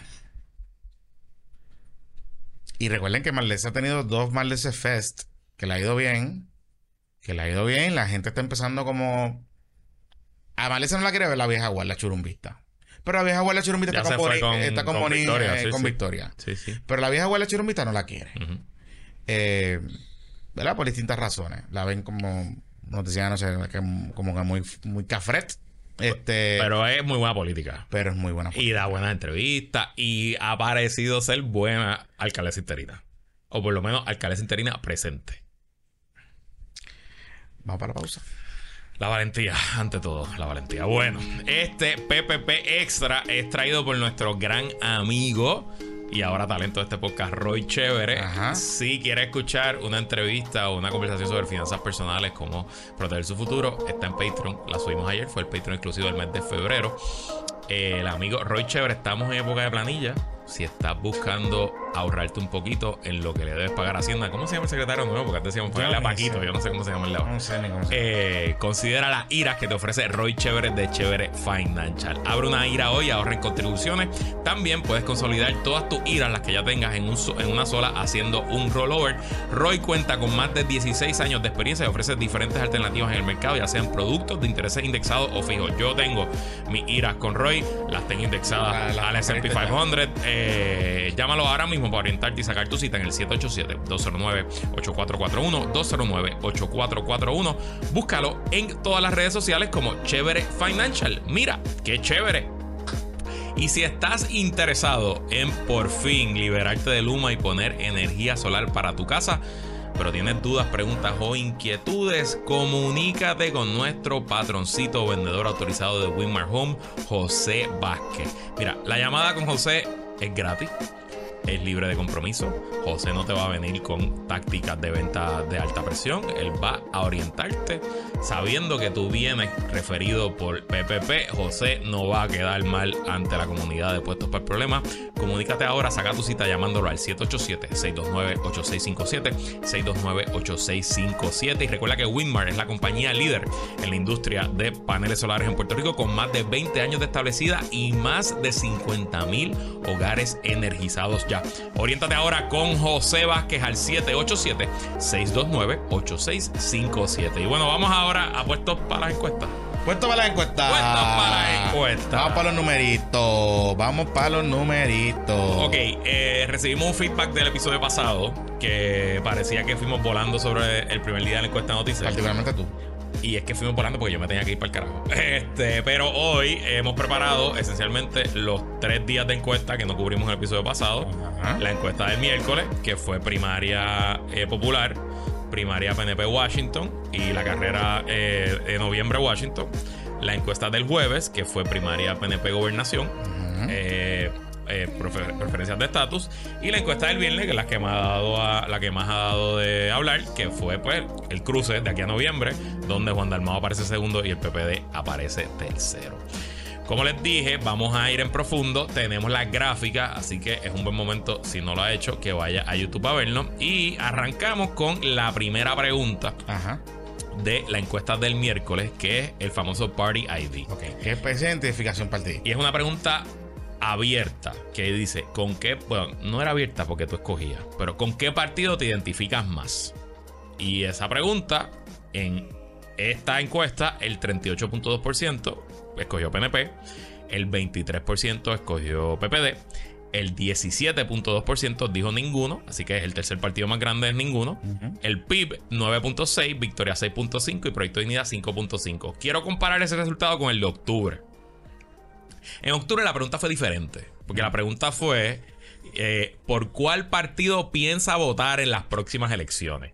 Que no es necesariamente la misma, porque si yo te pregunto con qué partido te identificas, pues yo soy popular. Pero eso no quiere decir que voy a votar popular, que de hecho cuando veamos los cruces hay un montón de populares que no están votando popular. Así que es un, es un poco diferente. No sé por qué el encuestador decidió cambiar el wording de la pregunta. Eso si algún si, si tenemos la oportunidad le haremos esa pregunta a la gerencia de- del medio. Eh, pero en aquel momento el Party ID, PNP también quedó en primer lugar, pero con 33.2, PPD con 28. Ahí unieron Alianza PIB y Victoria. Eso fue en octubre. Eso fue en octubre, 11.4 y eh, Dignidad 5%, no sé, también altísimo, 14.5. Así que en aquel momento hablábamos de que el 14, el, el, el tercer partido de mayor crecimiento es el, el no sé. Él no sé, exacto. Ajá. Entonces, eh, curioso, interesante que el PNP sube 5 y el PPD baja 5. ¿Qué pasó de octubre a marzo para que eso pasara? Yo no sé, así salió la muestra. Es curioso también porque en esta encuesta eh, no hubo muchos cambios No. de octubre a noviembre en las preguntas que se repitieron. Hay preguntas nuevas. La pregunta del cruce y de. no, esa pregunta no estaba en octubre, así que no podemos hacerla, no podemos compararla. Pero ¿por qué cambia tan fuerte? Yo creo que es por el wording, más que otra cosa. El wording de la pregunta de por qué the te identifica versus por quién vas a votar. Paréntesis. A los amiguitos de Noticel, que yo sé que nos escuchan Por favor. y nos ven. Por favor. Corillo, Corille, este. Mano, eh, fue, ha sido bien difícil leer la encuesta. Eh, no, no, no le, o sea, si no hubiésemos tenido acceso al cuestionario, se me hubiese hecho bien difícil poder seguir la encuesta, porque la redacción estuvo bien complicada. La redacción estuvo complicada y la forma en que presentan las gráficas, sobre todo las gráficas de hoy viernes, escondieron las gráficas en un carrusel. Que yo, yo sé por qué lo Eso es hacen. para HBO, papi. Porque Eso- cada, cada Eh, es un page view, hay que monetizar, hay que monetizar. Es una impresión. Hay que pues, monetizar, se cobra el CPM, yo lo entiendo. Sí, sí, sí, sí. Pero yo leí esa encuesta a las 5 y 45 de la mañana y yo no. O sea, Yo se estoy me al aire. difícil entender los párrafos. Confieso lo siguiente, lo puse en ChatGPT. Lo pusiste a ChatGPT Lo para puse que te para que puse- eh, hice un prompt y le, le dije a ChatGPT, hola ChatGPT, le hablé, Ajá. hablamos. Yo le hablo también, le digo, Habla, Le hablamos. Mala mía que interrumpe, pero oficialmente ya lo dice Jorge Figueroa Loza del Nuevo Día, Dwight Howard para los meses de Guaynabo. Y Ay, rayo, Dios breaking Déjalo para puesto para la para para Ahí la hablaremos. Ok, ok, ok, ok. O sea que el, el, viaje- el- el vuelo era para aquí. Anyway, Roy Chévere hoy está doblemente contento. hoy va a estar borracho. y... creo que este fin de semana es el festival de la patita de cerdo, porque eso va a estar ahí encendido. Anyway, la cosa es que confieso lo siguiente, lo puse en ChatGPT, lo puse en ChatGPT, le, le hablé a ChatGPT por la mañana. Hola ChatGPT. Ajá. Hola, ¿cómo estás? ¿Cómo te puedo ayudar? Le, necesito que me hagas un resumen. Ajá, por favor, Por resume. favor, organízame esto en español conversacional. Ajá. Eh, le di un programa adicional de que utilizara el formato de Axios de Smart Brevity. Ok. Me lo hizo, me lo, lo hizo en Bullet, me lo organizó. Y Bum, bam, bim, bum, estaba bam. ready para tu programa. Y ya estaba ready para poder hablarlo. Y entonces, lo otro que yo esta mañana leyendo la encuesta ¿y las gráficas? Y las gráficas. ¿Dónde puñetas están las gráficas? Y es que las escondieron. Sí. Entonces, la navegación de Noticel Está complicada, está está complicada. complicada, está llena de ads. De nuevo, I get it, yo entiendo, yo Co- entiendo. Corillo que me escribieron, ah, ¿tú fuiste que pusiste? No, no. Cuando nosotros estábamos, éramos bastante disciplinados de no bombardear con anuncios. Preferíamos hacer más page views y, y generar impresiones de otra manera que hacer toda esta cosa que está Y, y haciendo. me encabrona porque hay un inventario de Google Ads Ajá. que cambia la, La de esto, porque es el tamaño del anuncio. Entonces tú estás leyendo un párrafo en el teléfono y en la laptop te pasa Sí. pasan los dos y de momento te brinca porque cambió el anuncio abajo y Eh. te sube. Entonces, eh, en serio, Y estamos hay un anuncio que está dentro de la foto. Estamos y en entonces- 2023, Sí, sí, sí, sí. O sea, es más fácil. 2024. Yo sé mucha gente que, por ejemplo, este, lo que hace es que save as PDF Y lo lees. y lo lee. Porque es más fácil hacerlo así. Pero eso, eso sí está en la laptop, sí está en el Sí, celular, pero está bien, pero pues, eres what eres. Ajá. Bueno, Pero- nada, eso en cuanto a- a- al Party ID. Este, algo que te llame la atención de esos números. No, eh, o sea, ¿cómo te digo? Sabemos que la base del PPD es la más chiquita. O sea, es más pequeña, ¿no? Que el PNP. O sea, del bipartidismo. Sí me estuvo curioso. Y creo que es ellos respondiendo a una crítica que hubo en la. Porque estaba buscando las notas. En octubre, los aliancistas, los Alianza Kids, le hicieron una crítica al medio. Porque en ese momento la alianza ya se había anunciado, pero no se había anunciado. No, o sea, ellos querían que la- le preguntaran a la gente por el parade individual, porque no era un solo partido, sino eran partidos que se habían unido en la cual, whatever, la mierda esa que ellos están diciendo. Eh, y esta vez lo hicieron por separado, pero cuando tú sumas los dos números, da más o menos lo mismo. O sea, no hubo un problema metodológico. No, no, O sea, no hubo un problema de, de Lo- instrumento. lo- a mí estos números no me, no me sorprendieron tanto el miércoles. Ahora, cuando los comparo con los números de hoy viernes de cómo están para la elección de noviembre, ahí sí hay cosas importantes que mirar. Así que hagan la nota mental que cuando vayamos sobre los números de, de la elección de noviembre, porque hay muchas cosas interesantes de los que dicen ser PNP, los que dicen ser populares, los que dicen ser pipiolos de Victoria y por quién están votando para gobernación. Porque hay muchas cosas interesantes, así que hagan esa nota. Entonces seguimos. Ese día también salió la encuesta de la primera de la gobernación por el PPD. Y este resultado a mí no me sorprendió, pero yo creo que sorprendió a mucha gente. Que es Jesús Manuel, esencialmente está dándole una pela a Juan Zaragoza, 73.1%. Juan Zaragoza con 26.9%. Bueno, tengo los números de octubre ahí también. Para Ok, ver. pero yo te voy a decir algo. Me sorprendió la No es que me sorprendió que Jesús Manuel esté ganando. Claro. Lo que me sorprendió es la- lo La holgado que está. el a uno. claro. Sí, es importante destacar que cuando tú la comparas con octubre, Juan Zaragoza, que en octubre ellos preguntaban por todo el mundo, Juan Zaragoza hace un brinco brutal. O sea, parecería ser. Pero pare- crece más. Claro, pero parecería ser que hubo una distribución de los, ¿sabes? de los nombres de los demás. Si quieres, Wilton, proyectate la próxima, que es eh, para que comparen este febrero 2024 eh, con eh, octubre 2023. En octubre 2023, Ah. Noticel incluye a o- los candidatos que sonaban en ese momento. A Charlie. a Charlie, a Luis Javier, a Dalmau y a Zaragoza. Entonces, ahí sí la, si se fían, Jesús Manuel estaba primero también, pero con 42.6. Javi, Luis Javier Hernández, 17.3. Charlie Delgado, 16.4. No estoy seguro, 13.5. Dalmau, Zaragoza. eh, entre ellos casi 10.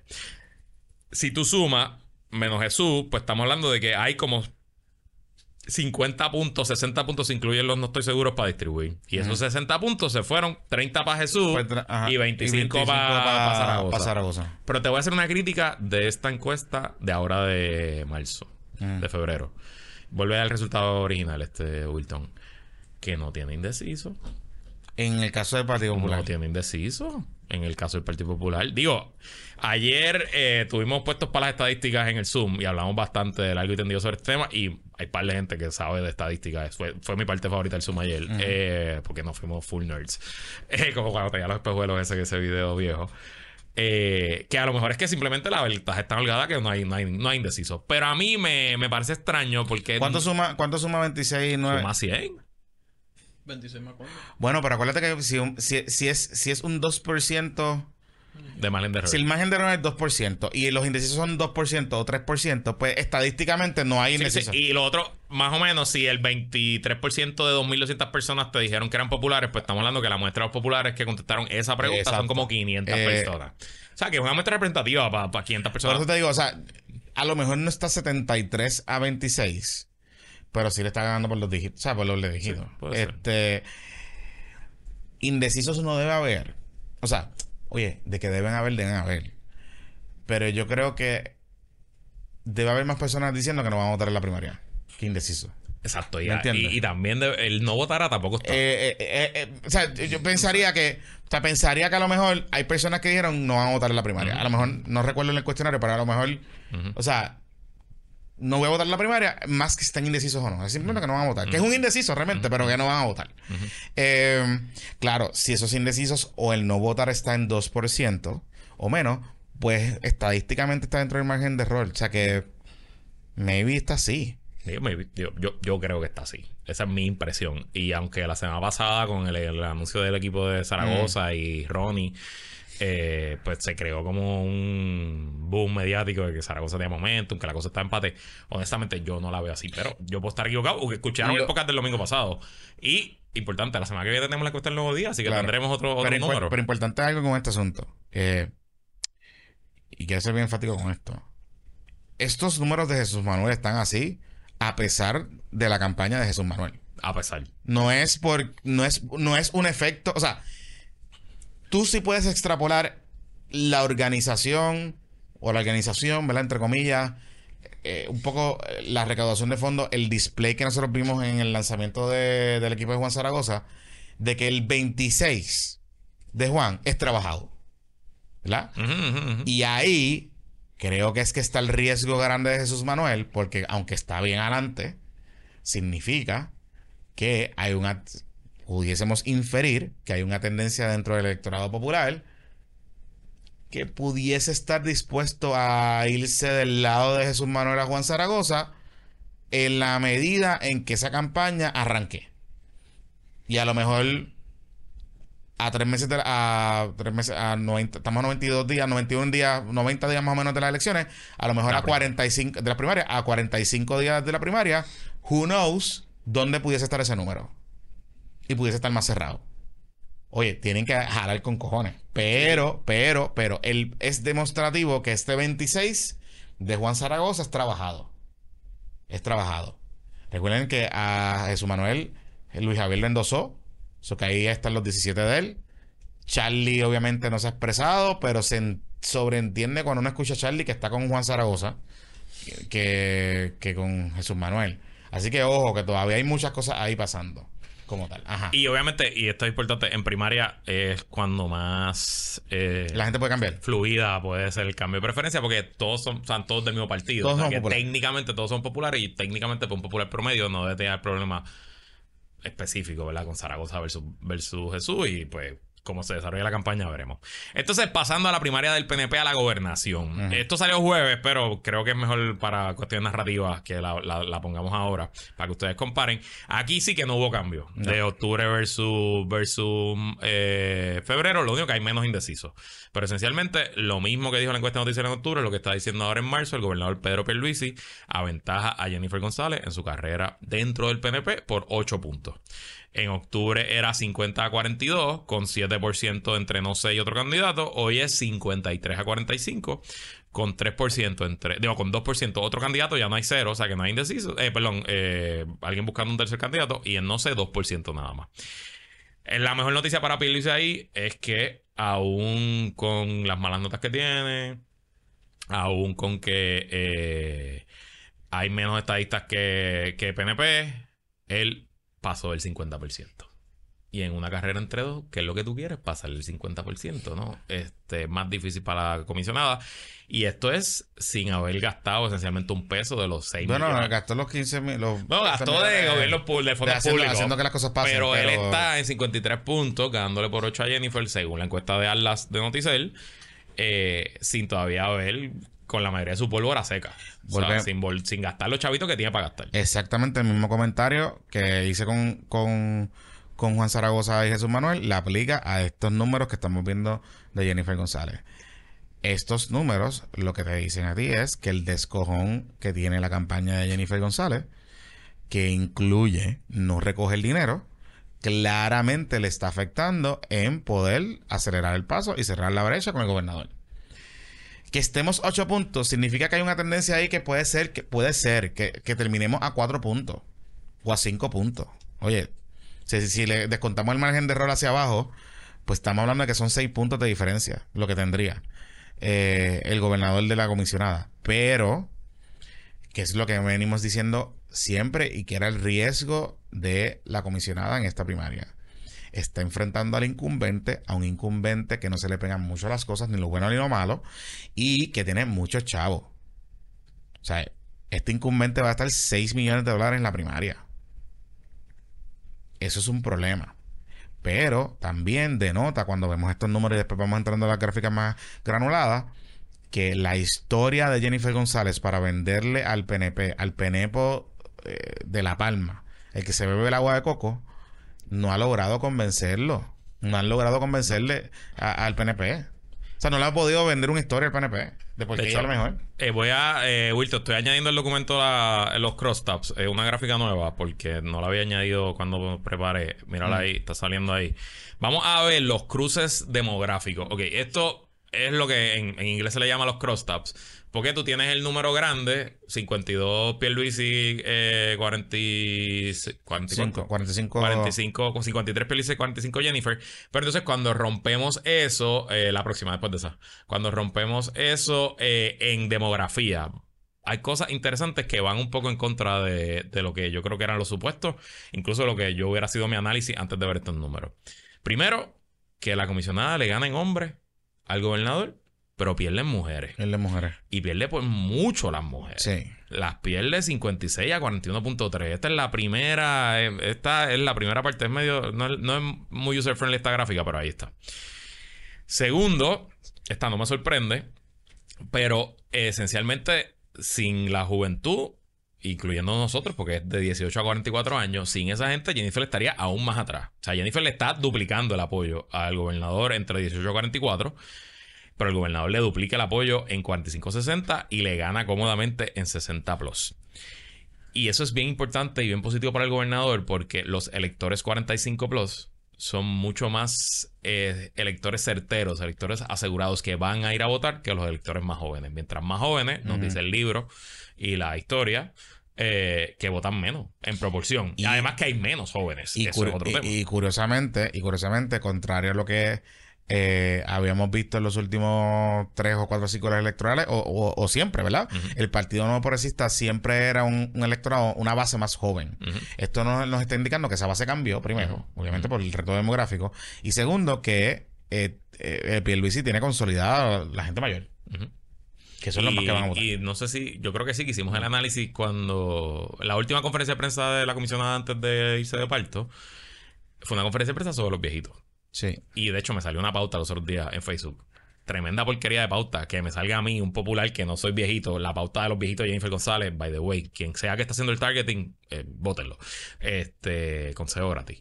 Em, y el gobernador Pierluisi, lo único que había publicado que hemos visto, un full page en periódicos regionales, ¿de qué era? De adultos mayores. Así que me parece que por ahí es que está casa eh, eh, la, la carrera y por ahí es que se va a ir el Por eso es que, por eso es que es más importante cuando uno ve estos números, lo que tú comentabas el otro día, de que eh, Jennifer tiene que abrir la, tiene que abrir el electorado. O sea, tiene que traer eh, más votos flotantes eh, y buscar la manera de, de- de- desafectos de otros partidos que vayan a participar de esta primaria.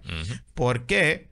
Y hablaba esta semana con, con varios personas del, de People World. Si el estimado que vaticina Tomás Rivera Chat se da de 500 mil electores, que creo que está bastante agresivo, Creo pero, que está agresivo. pero, pero si se mandaría cualquier cosa por encima de 350 mil electores, abre las posibilidades para que la comisionada Jennifer González le pueda, pueda derrotar al gobernador Pierluisi.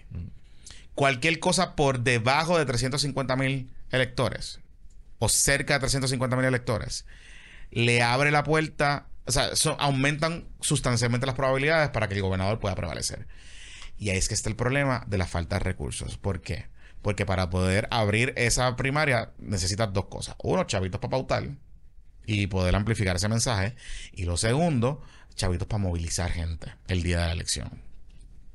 Y en los dos renglones, la comisionada está atrás. Bien atrás. Y volvemos. ¿Dónde está Aníbal Vega Borges? ¿Qué más? Veremos, by the way, en la encuesta del nuevo día de octubre, la comisionada ganaba por 8. Así que veremos la semana que viene eh, y haremos este mismo ejercicio eh, con la encuesta de a ver cómo va el asunto.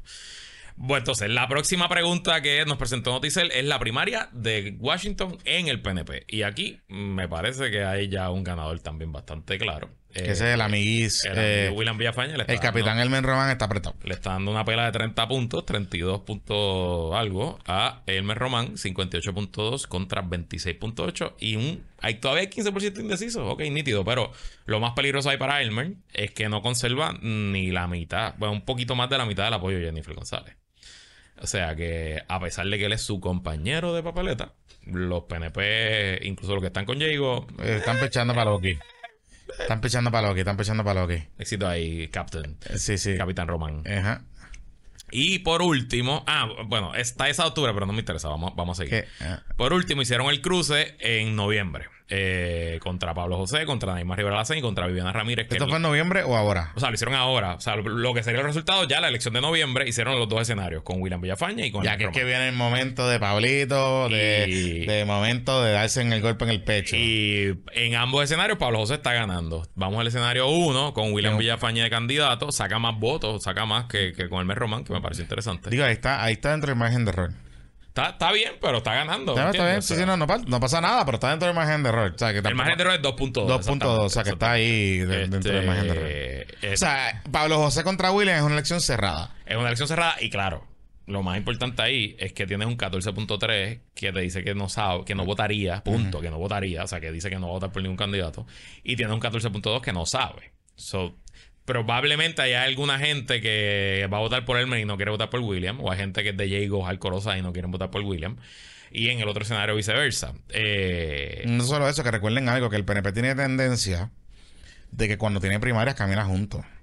O sea, gane Elmer o gane William Villafañe, el PNP colapsa. yo no sé, yo no estoy tan seguro de eso. Por eso, pero está bien, pero... es- oye, si la diferencia hubiese sido 5 o 6 puntos o 10 puntos, ujú.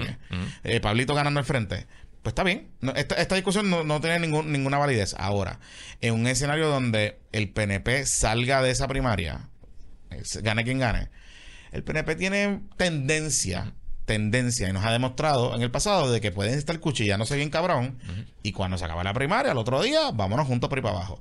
Y ahí puede estar la diferencia de 5 o 6 puntos, que, que, que pudiese darle una ventaja nominal, ¿verdad? Porque no estoy diciendo que garantiza la victoria a William Villafañe, pero William, si algo demuestra estos números, es que sí tiene la base del PNP consolidada. O sea, el PNP Digo, Power. no la tiene, porque acuérdate que hay 39% de gente que dijo que son PNP. Y está sacando 25 puntos. Claro, pero cuando tú le des cuenta... Y Pablo es al revés. Pablo hay 23% que dicen que son populares y Pablo está sacando 28 contra William. Sí, y que estás 27 hablando- y estás hablando 27 contra estadista- Elmer. Y de hecho, en el cruce... Estás hablando- eh, Pablito, estás hablando de estadistas light. No, papá, ¿No? no, estás jalando estadistas light. Estás jalando pipiolo y victorioso. Ah. Vamos a... Ponte el cruce, escenario 1, los crosstabs. Baja... No, Bueno, sigue bajando. Sigue bueno, la próxima. Pero es que esa es la, la gran... Esa misma, esa misma. Esa es la gran coalición también Vamos de... a ver la tercera fila. Que vas a ver. Esa pre- la tercera fila es voto gobernador. Te pregunta por quién votaste para gobernador en el 2020 y por quién vas a votar para comisionado residente ahora. Si tú te fijas, entre los PNP, solamente, esto es con el escenario con William Villafaña, pero pasa lo mismo con el Román. Vamos al solo uno porque no quiero aburrir demasiado. Los que votaron por Pedro Pierluisi, solamente 3.6 están votando por Pablo José, 65 están votando con William, 12 dicen que no votarían. Ahí están los puntos que William Ahí necesita. está. Amarrar esos 12 y traerlos de vuelta. Sí, sí. Y eso no sé. Entre, entre no votar y no sé, hay 30% de gente que. Hay 30 puntos de votar por Pierluisi que no están votados por William. Ahí están los puntos de William. Claro. En el lado de Charlie Delgado, Por eso, pero que tiene un pool más grande de PNPs que puede hablar. claro, pero a, Exacto. a- a Pablo también le quedan casi, 10 y- casi 20 puntos para Ajá. jalar. Porque si ves Charlie, los que votaron por Charlie, pues Pablo tiene 75%, Sí, sí. pero tiene entre, de, no sé, 4.2. O sea que todavía a Pablo le quedan populares también por la marca. Así que, que podemos pensar que ese 75.3 es eh, la gran coalición PPD, que es lo que queda. Pero mira, Ajá. de los que votaron por Lúgaro, Ajá. 16.9 están votando por Pablo. Solamente 6.3 están votando por William. Y de los que votaron por Dalmau, Mm. 24.8 están votando por Pablo. De hecho, menos de la mitad de los que votaron por Juan Dalmau en el 2020, según esta encuesta, están votando por Anaí Martínez. Pero hay, hay, hay importante algo, interesante algo con esos números, y es que siempre nosotros hemos sabido que hay mucho soberanista, autonomista, popoquit, eh, que votó por Lugaro y que votó por Dalmau en el, Claro, en el, en el, en el- seguro, en seguro. el 2020. O sea, no, no, no. Puedo pensar yo una teoría, por ejemplo, de que algunos populares que no le dieron el voto a Charlie Delgado por las razones aquellas de los por temas, Aníbal, por, por no votar por Aníbal. por no votar por Aníbal, lo que sea. Y que votaron por Dalmau o por, o por- Digo, no. Votaron por Jago. Sí, sí, po- votaron por Jacob, pero también votaron también, eh, pudieron haber votado por lugar. Ah, tú dices populares liberales que no votaron por populares Charlie. metropolitanos. Sí, sí, o sea, populares metropolitanos. Que, que no necesariamente están, que, que son populares, pero eh, los mueve un poco más los temas más wokey, qué sé yo. Porque Pablo es conservador por unas cosas, pero no es conservador. Él no es conservador. Por eso, y, y yo sé que hay algunos temas Es conservador en estatus, quizás como lo medimos aquí, pero lo de. Claro, y pero, pero es es, es en, en temas donde si estos electores son eminentemente urbanos, que es una probabilidad, pues puedo ver cómo él lo captura. O sea, eh, en, en ese sentido. O sea, como que no, no, no veo. No me hace, no me hace no sentido, por no decir, por decirlo mal dicho, no me hace, no me hace. Ya me da la cabeza. Sí, sí. No me hace, no, no me es far-fetched Ya, ya. no me es far-fetch que un elector de Lugaro y de Juan Dalmau en el 2020 haga ese cruce. Porque es un elector mayormente urbano. Pero es interesante y, y creo, ya conociendo los resultados de, de noviembre de la gobernación, Mm. Que la alianza está sumando. Juan Dalmau está sumando hoy lo que era su voto y Lugaro, pero Ana Irma no. Y pero, ahí está el problema. Pero yo creo que hay un problema de Ana Irma, de Ana Irma. Sí, no sí. es un problema de la alianza. O sea, no es un problema del vehículo de la alianza. Y, y yo siento que Anaima y No empezó ni la campaña, yo creo. en, en- en los chats y en, y en Twitter la gente dice, ah, es que una mujer negra, lesbiana, nadie No, la quiere. yo honestamente no creo que es eso, yo creo que nadie la conoce. Eh, yo creo que no- nadie la conoce. Creo que también tiene que bajarse un poco del high horse. Y estoy haciendo esta recomendación totalmente. Eh, yo lo he dicho aquí. Yo creo que Ana es tremenda, tremenda aportación a la política puertorriqueña. Pero tiene que aprender o más no aprender. la palabra no es aprender porque no quiero eh, eh, hacer un mansplaining. Tiene que reconocer los retos inherentes que tiene en la política puertorriqueña una figura considerada intelectualoide, por decirlo así, o snob, que es el mote que se le adjudica siempre a aquellas personas que vienen de ciertos corillos y de ciertos sectores. ¿Qué digo con esto? Ana Irma tiene que ir a Saudi, tiene que ir a Veronique, tiene que ir a al guitarreño, tiene que ir a, tiene que dar entrevistas, tiene que estar tratando de hacer, dar entrevistas todos los días, tiene que trabajar un poco más en levantar ese name recognition. Porque estoy seguro si, si ella levanta el name recognition y, y se pega un poco más a Juan Dalmao, esos números van a subir de cara de aquí a noviembre. Pero tienen que ser un trabajo de estar más allá afuera disponible para los medios. Porque pautar, pues no tiene chavo ahora mismo, pero, pero tiene que estar allá afuera disponible para los medios. Punto, se acabó. Además, esto te dice otra cosa. Y es que ellos no están corriendo como alianza. No. Porque si estuviesen corriendo como alianza, si Juan Dalmao estuviese participando en actividades con Ana Irma Rivera estos números estuviesen más altos hoy. De acuerdo. De acuerdo. De acuerdo. ¿Sabes? Porque el stardom de Juan te va a llevar a Ana. Bueno, y el último, la última pregunta antes de ir a la pausa y entrar a los números de la elección general de noviembre. Eh, aquí yo creo que también hubo sorpresa, son los números de estatus. Eh, la pregunta es: ¿cómo votarías en un nuevo plebiscito sobre el estatus político de Puerto Rico? Eh, cogiendo las definiciones del proyecto de estatus de Nidia y de Diego. Así que el ELA no está. Y son, las opciones son estadidad, libre asociación, independencia y no sé. Estadidad, en primer lugar, no creo que para sorpresa de nadie, 47.2%. Me sorprendió verla por debajo del 50, te lo admito.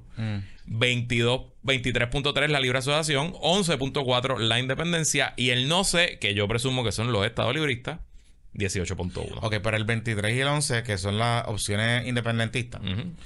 Llega a 35%. Es un número histórico. Un número- o sea, es un número, Claro, es un número de respeto. un número de respeto. Es un número de respeto Y y, hay- y- y hay que eh, watch out. Y te tengo que decir algo también. Es un número de respeto y el, todos estos resultados confirman la teoría de este podcast desde noviembre del 2020. Mm. Si usted busca nuestro postmortem de las elecciones de 2020, una de las cosas que dijimos es que Puerto Rico ha entrado en una era post-estatus. ¿Qué Fuimos los, primeros, fuimos los primeros que hablamos de. Hasta un pana que escucha el podcast lo puso en su tesis doctoral. Sí, no, sí. citó.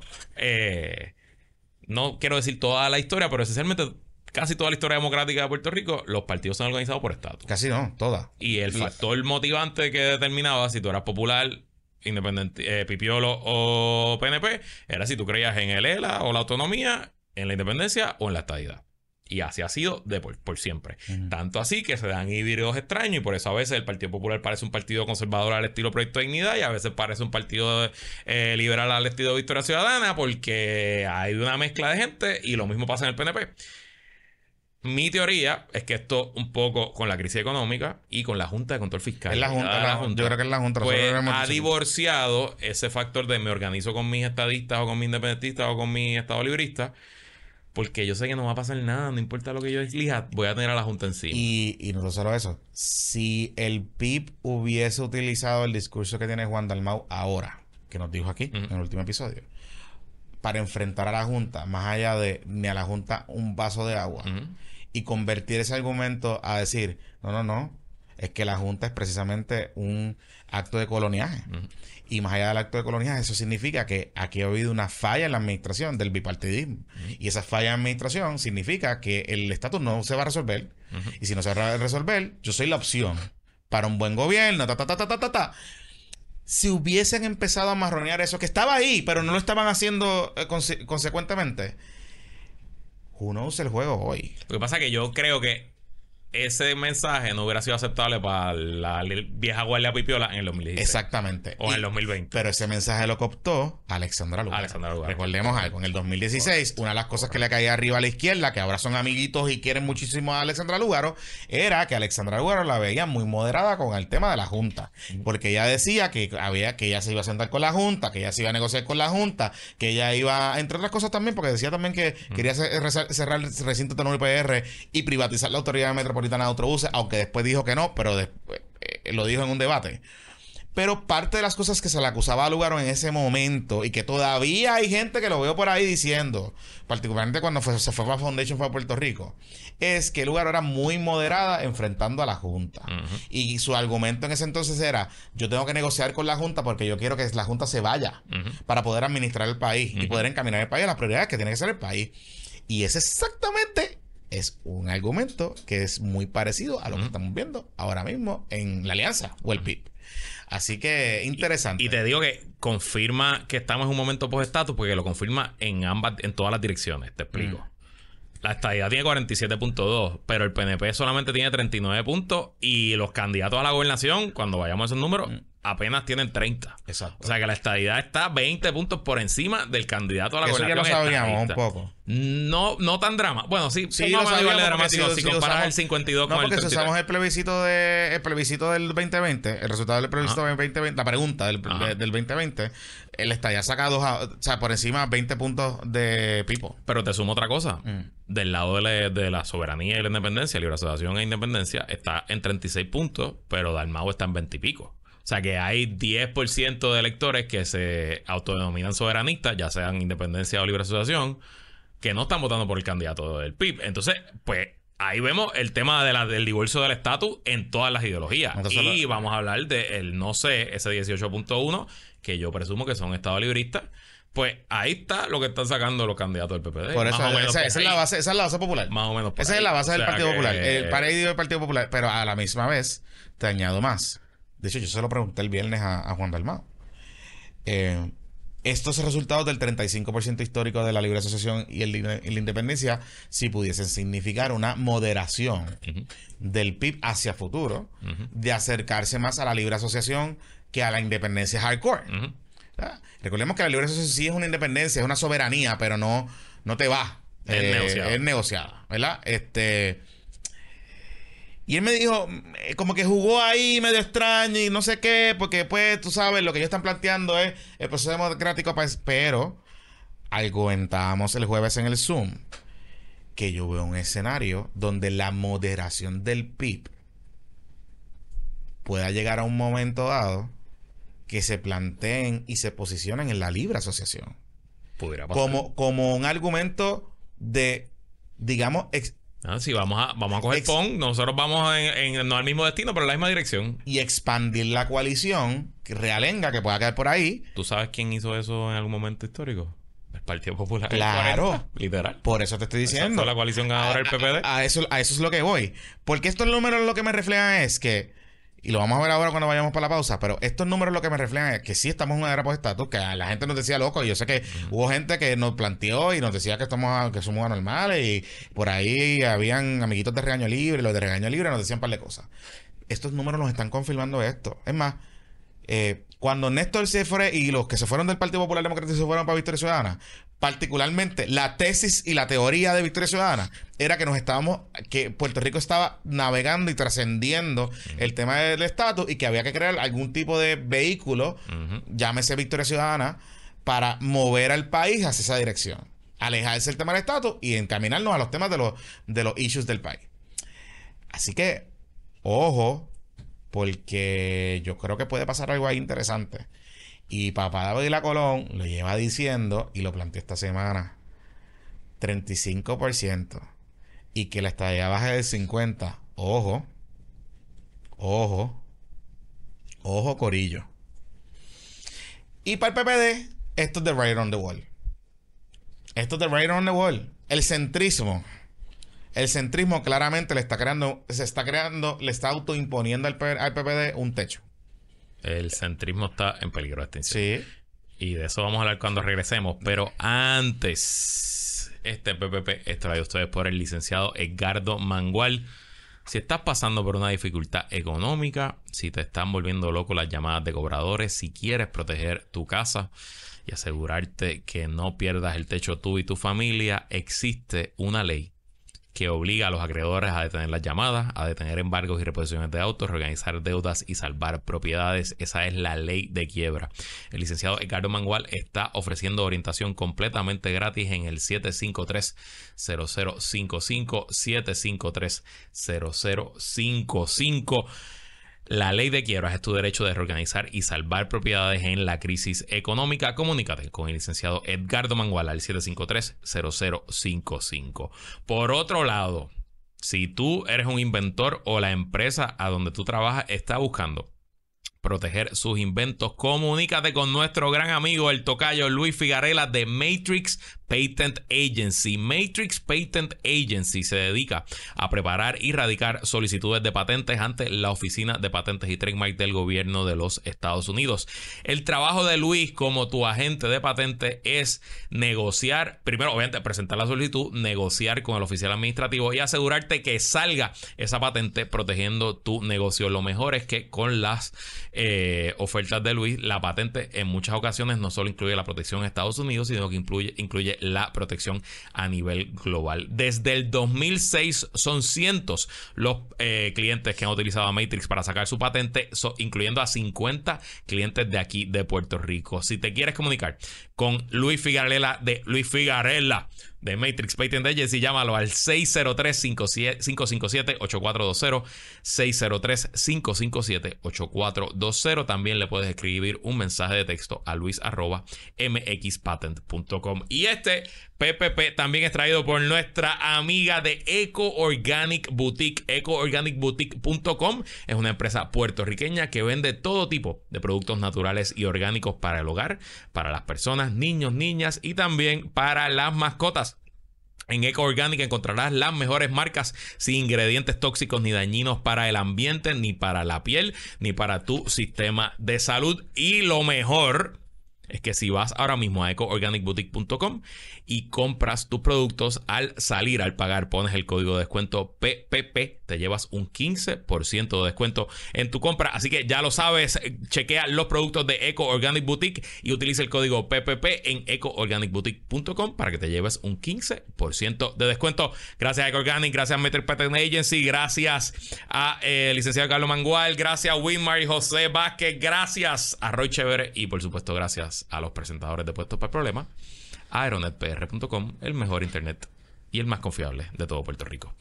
Jonathan Lebron. Tú sabes que los muchachos de la nueva derecha puertorriqueña están obviamente pues amarrándose a estos resultados de la encuesta de que hay un montón, un montón de derecha. Ojo, ojo. Ojo, pues ese montón de derecha está votando por un montón de gente Por eso, eso, eso, eso es lo primero. Y lo segundo, es lo que hemos venido diciendo con el problema que tiene esta pregunta y estos temas en Puerto Rico. Puerto Rico está empezando a navegar este asunto. Y las los polos ideológicos, izquierda, derecha, progresismo, dependen mucho de las circunstancias particulares de los lugares donde usted va a analizar y donde usted los va a estudiar. Es decir, tú vas a tener en Puerto Rico muy probablemente, por ejemplo, gente que está de acuerdo en bajos taxes, en un gobierno más pequeño, en muy probablemente que el IBU me lo quite, lo que sea, que eso es una visión conservadora de derecha, pero que a la misma vez coincidan y concurran con el tema de, por ejemplo, garantizarle los derechos reproductivos a las mujeres, de proteger el derecho al aborto, de promover eh, ciertas eh, aptitudes o ciertas intervenciones del gobierno en derechos laborales, por ejemplo. Y de momento, esos polos ideológicos no hacen ningún sentido cuando usted los extrapola a Puerto Rico. Así que se me tienen que coger con calma, porque por ejemplo vi a Mamerrito Mercader en estos días en un, en un clip que sacó, que eh, básicamente aquí hay una gran conspiración de la socialdemocracia, porque eso es lo que ellos dicen, socialdemocracia, la izquierda progresista, en contra de las escuelas charter por el fracaso del Departamento de Educación. ¿Quién ha dirigido el Departamento de Educación, eh, Luisito Marí, eh, desde que se creó el Estado Libre Asociado de Puerto Rico. Mm. ¿Quién lo ha dirigido? ¿Quién ha sido eh, acusado de robarse los dineros del gobierno de Puerto Rico de los niños y las niñas del Departamento de Educación? El PNP y en menor grado el, PNP, el PPD. El departamento está fracasando, sí, es verdad. Hay que los maestros tienen que tener más responsabilidad, hay que adjudicarle un poquito más de responsabilidad a lo que pasa en los salones de clase. Pero el sistema no fracasó por la Federación de Maestros y por la Asociación de Maestros, Corillo. El sistema fracasó porque los administradores politiqueros convirtieron al Departamento de Educación en una agencia de dar trabajo. Punto y se acabó. No tiene nada que ver con la socialdemocracia, no tiene nada que ver con la izquierda progresista y no tiene nada que ver con las escuelas charter. De hecho, yo creo que si usted pregunta allá afuera, hay un montón de gente que está de acuerdo con las escuelas charter. Nada, no tiene nada que ver con eso. Pero pregúntese, ¿por qué la burocracia de ese departamento que está en manos del PNP, del PNP, no ha podido desde que aprobó la ley de las escuelas charter? Solamente hay ahora mismo un puñado de escuelas charter. ¿Por qué será? No es por la izquierda, es por los imbéciles politiqueros del Partido Nuevo Progresista que están en el Departamento de Educación que no pueden mover el tema de las escuelas charter porque así ha sido por los 50 años que han dirigido esa agencia. The ambos partidos. Eh, ten en el radar que hay un escandalito unfolding de maestros y ejecutivos del Departamento de Educación asociados a Héctor Joaquín Sánchez y a Tomás Rivera Chat, Mm. que mágicamente todos estaban donando dos mil y tres mil dólares a candidatos al Senado del Ah, PNP. sí. ¿Y con qué salario? ¿Con qué salario y con qué dinero? Nada, tenlo por ahí. este, Y otro escandalito en Forlin que nos llegó. Monitorea, monitorea. Y otro escandalito en Forlin que nos llegó, que el Departamento de Educación ha destacado personal de las escuelas para moverlo a las regiones, para documentar las cosas buenas que están pasando en el sistema. Desde que salieron los videitos de TikTok. Pero esa es la izquierda. Y son los wokes los que tienen destruido el Departamento de Educación. No sean imbéciles, por favor. O sea, cojan más seriedad.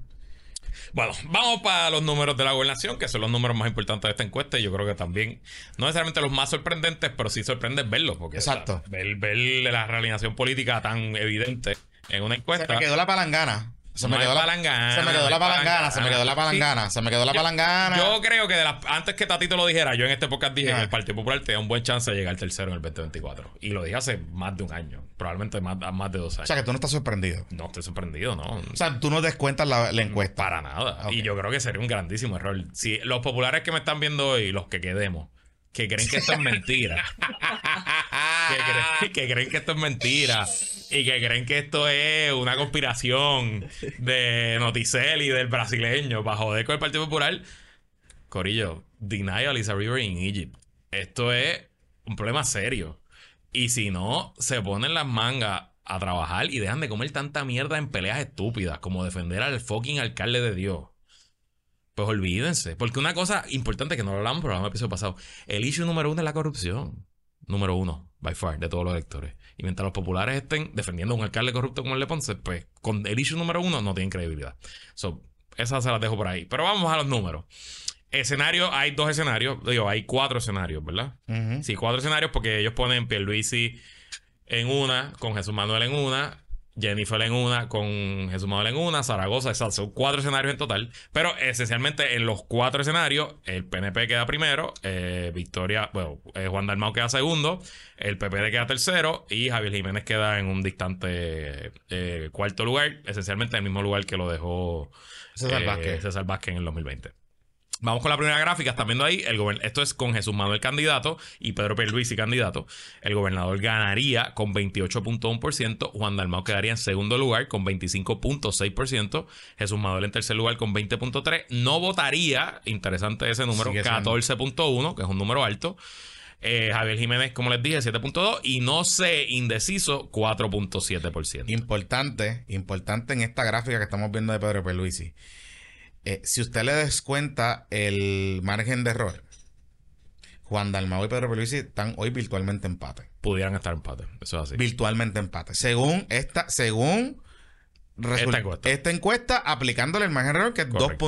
2.2%, Pedro Pierluisi y Juan Dalmau están virtualmente empate. Donde se pone más interesante es en la próxima tabla, que son los crosstabs, la- los cruces demográficos. Aquí eh, quiero eh, enfatizar en dos cosas. Primero, en edades. esencialmente hay dos Puerto Rico. Es la primera, la primera, hora- la primera oración, exacto. Oración, no línea. Ajá. Eh, si se fijan, Juan Dalmau está en primer lugar entre 18 y 44, pero no es que está en primer lugar, es que está en una pela. Una pela. Está casi 50%, de 43 puntos. Eh, el gobernador está en segundo con 25, Jesús Manuel tercero con 13.3 eh, y Javier Jiménez está esencialmente en 7.2.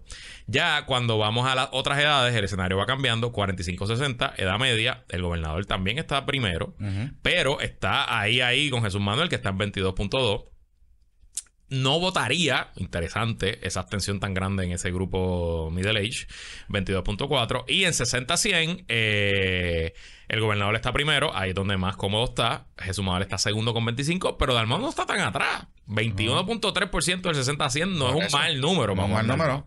No, y de hecho, si sumas los eh, 40, de- 45 plus hasta 100, en los no votaría, ahí hay 36%. O sea, que eso es un número importantísimo. Que yo creo que ahí hay un área de oportunidad que tienen todo el mundo. Sí. Este, para capturar. Claro, obviamente, lo importante es el número del no sé, porque esa gente, pues, pensaría yo que eh, quiere participar, pero no está decidido. Todavía no sabe. Y ahí, en una elección cerrada, como lo que estamos viendo en este, en este escenario, pues son. eh, le pudiese añadir la diferencia a Juan para ganarle a Pedro Peluisi o para Pedro despegarse de Juan. Exacto. Entonces, Básicamente. El otro tema que también yo creo que va un poco en contra a lo que yo hubiera esperado, El wishful thinking. el hombre versus mujer.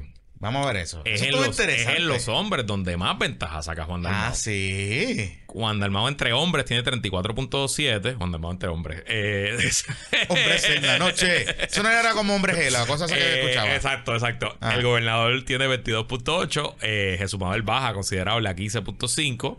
No votaría 11.9. Y Javier Jiménez, ahí están los hombres de la nueva derecha, 10.7. Donde mejor le va a Javier Jiménez es con los hombres. Tampoco debe. debe ahí eso sí no me sorprende. No, no sorprende, no sorprende. En las mujeres, por el contrario, el gobernador está primero. Ajá.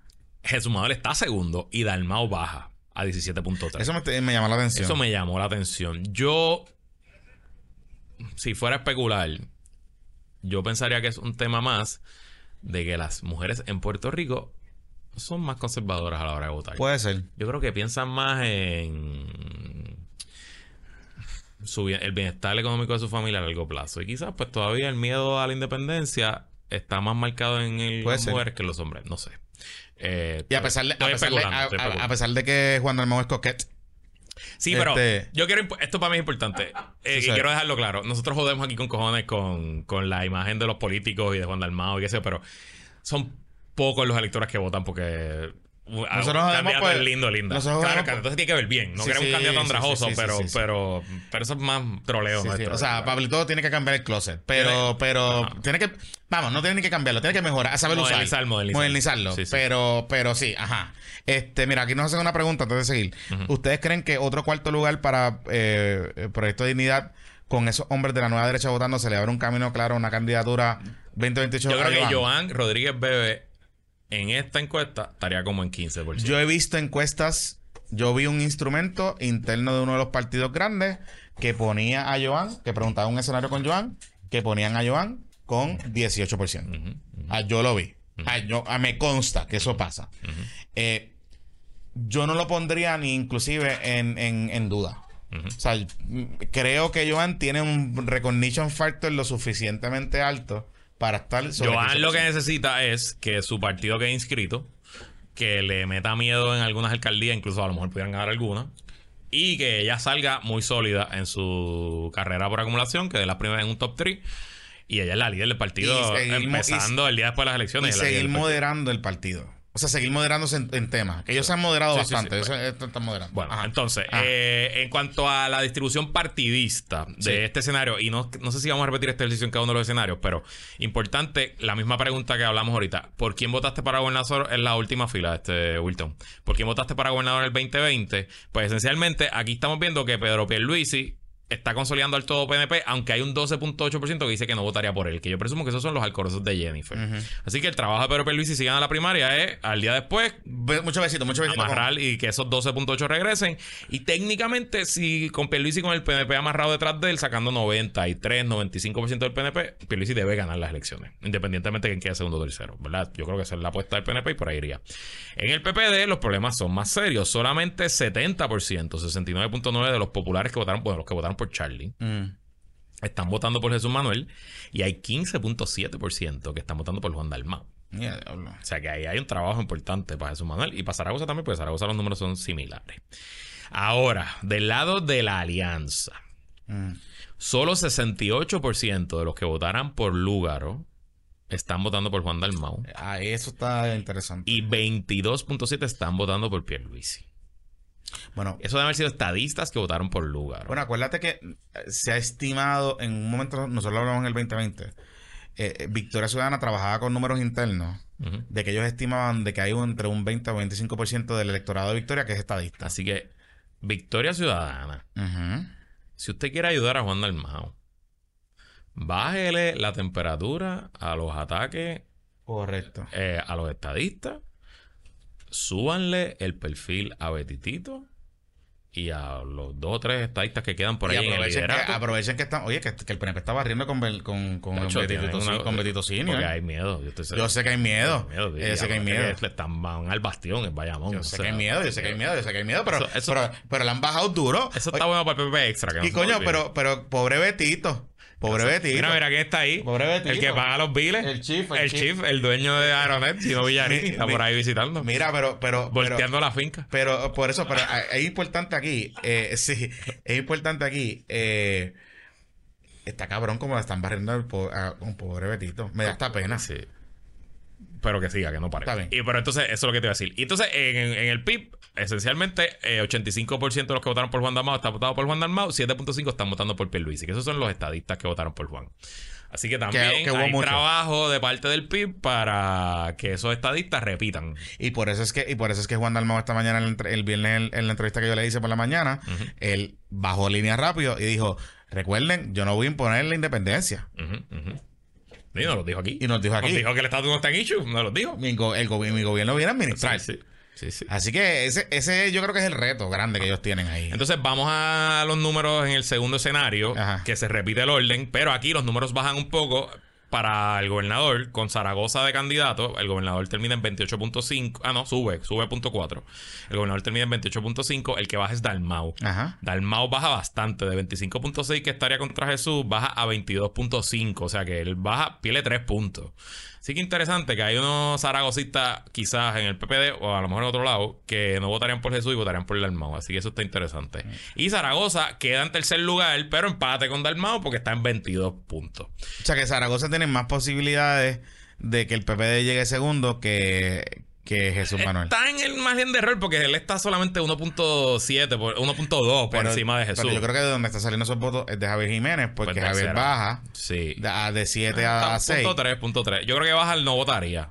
También. Nada, whatever. Nada. Pero están, o sea, están esencialmente empatados. eh, Jesús y, y Juan. Lo que, eh, y Juan Zaragoza en este escenario. Pero lo que Pedro- baje, el que baje es Dalmau. Por eso, pero a Pedro le conviene, o sea, la campaña a los Pipo Kids le conviene barrer el piso con Jesús Manuel. Porque este escenario lo que está indicando es No al que Juan- revés. Le conviene que gane Jesús Manuel si sale al, al PNP. Le conviene que gane Jesús Manuel. Eh, perdóname, ajá. Le conviene que gane, que gane eh, Jesús Manuel y tienen que barrer el piso con Juan Zaragoza. Exacto. Porque este escenario lo que dice que es que Juan Zaragoza tiene algo de razón en lo que nos decía de la encuesta que él pagó.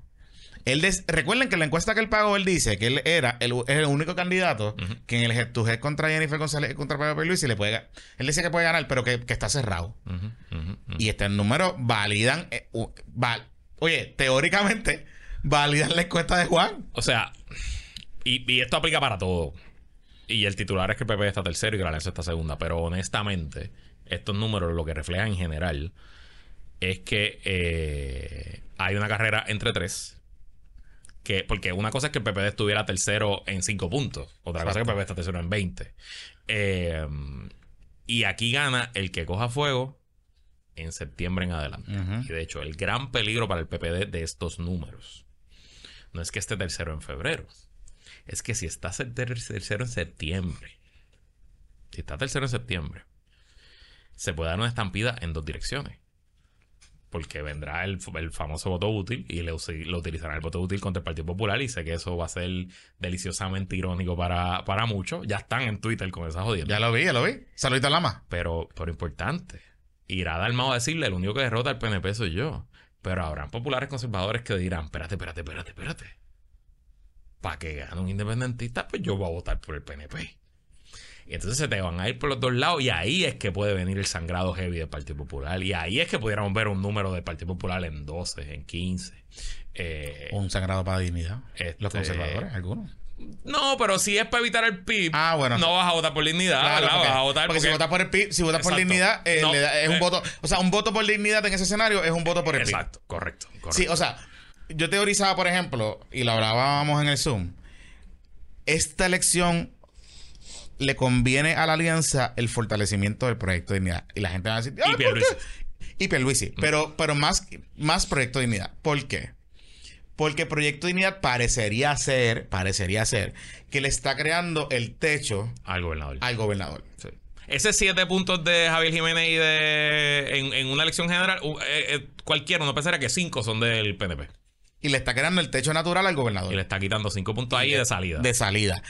Y en la medida que dignidad, digamos, pasa un 10%, un 12%. Yo creo que ellos están más, yo creo que dignidad está más en 8 o 9%. Y ellos están jugando el juego más a largo plazo. Ellos, ellos están jugando más a. Esto es una- un maratón. Ellos van a Sí. terminar con casi 70 candidatos a alcalde con organización municipal. Ellos están jugando. Y esto, esto es para Joan, de verdad. Yo no creo que nadie piense que Javier Jiménez va, va a ser alcalde. No digo, gobernador. Ellos mismos no creo. Ellos deben, ellos, de- ellos deben este, quedarse con, o sea, apostar a que el partido llegue en entonces, 10%. Fíjate, Ah. fíjate algo en los crosstabs con Zaragoza, en este escenario. Zaragoza saca menos votos de, de populares que, que Jesús Manuel. Sí, Zaragoza saca 59.4 entre los populares, Jesús Manuel saca 69. El tema es que Zaragoza jala más de eh, eh, de Lúgaro, saca 22.7% de la gente que dice que votó por Lúgaro y saca 2.3 de los PNP, eh, Jesús Manuel solo saca 1.4. Sí, o sea que un poco la fortaleza de Zaragoza no necesariamente es que es entre los populares, fuera- fuera es fuera del Partido Popular. Que obviamente ahí te puede dar, ahí te puede dar la te puede validar la teoría de que dicen que Jesús Manuel es más fuera, es más sólido fuera de la zona metropolitana que Zaragoza. Correcto. Porque si el elector de Lugaro y de. Juan Dalmau es más metropolitano, pues ahí está. Correcto. Ahí es que está la diferencia. O sea, por eso es que Correcto. da una cosa con la otra. Entonces, pasando al tercer escenario, ya esto sería con Jennifer González ganando la primaria. Ah. Y aquí- estos números a mí no me sorprenden. Jennifer González está mucho más sólida que el gobernador Pierluisi entre el electorado general. Incluso, me atrevo a decir que una elección con Jennifer González, el primer lugar no sería cerrado. No, no, no. eh, No cerrado. Y si estamos viendo, ella está ganándole 32.3% a Juan Dalmau segundo con 24, le está ganando por los 9 puntos, con Jesús Manuel tercero en 19.5. eh, De hecho, baja, aquí Jesús Manuel baja sustancialmente. baja dos puntos, pero Zaragoza también, de hecho está Exacto. empate, terminan los dos en Sí. 19.5 en este escenario. Que se parece mucho al 18.1 del no sé en, la, en, en los estatus. Y lo que pasa es cuando baja el crosstab que los populares, 10.3% de los populares en el escenario con Jesús Manuel están votando por Jennifer. Y en el escenario con Zaragoza, 11.9% están votando por Jennifer. Ahí está, ahí está el problema. Ahora, sí te tengo que decir que me llamó la atención que Jennifer, no me sorprende el orden, pero Jennifer eh, haya bajado. Porque Jennifer sacó 40. Eh, Pero este número nunca lo habíamos visto con... Claro, pero. O sea, esta pregunta de no, Jennifer... no, yo sé, yo sé, yo sé, pero para asumiendo, comparando. Oye, sacó 40 para comisionada, pero no puedes comparar tampoco. pero, pero sí sabemos que Jennifer gana votos de todo el mundo. y o de que- hecho, de hecho, si tú quitas el no sé, ella estaría, está, en, estaría en está, 40. Estaría en exacto. 40, o sea, y, y, y volvemos. Y el 7.2 de Javier. y el 7.4 de Javier. Ese es el, ese es el tema. O sea, aquí es, volvemos.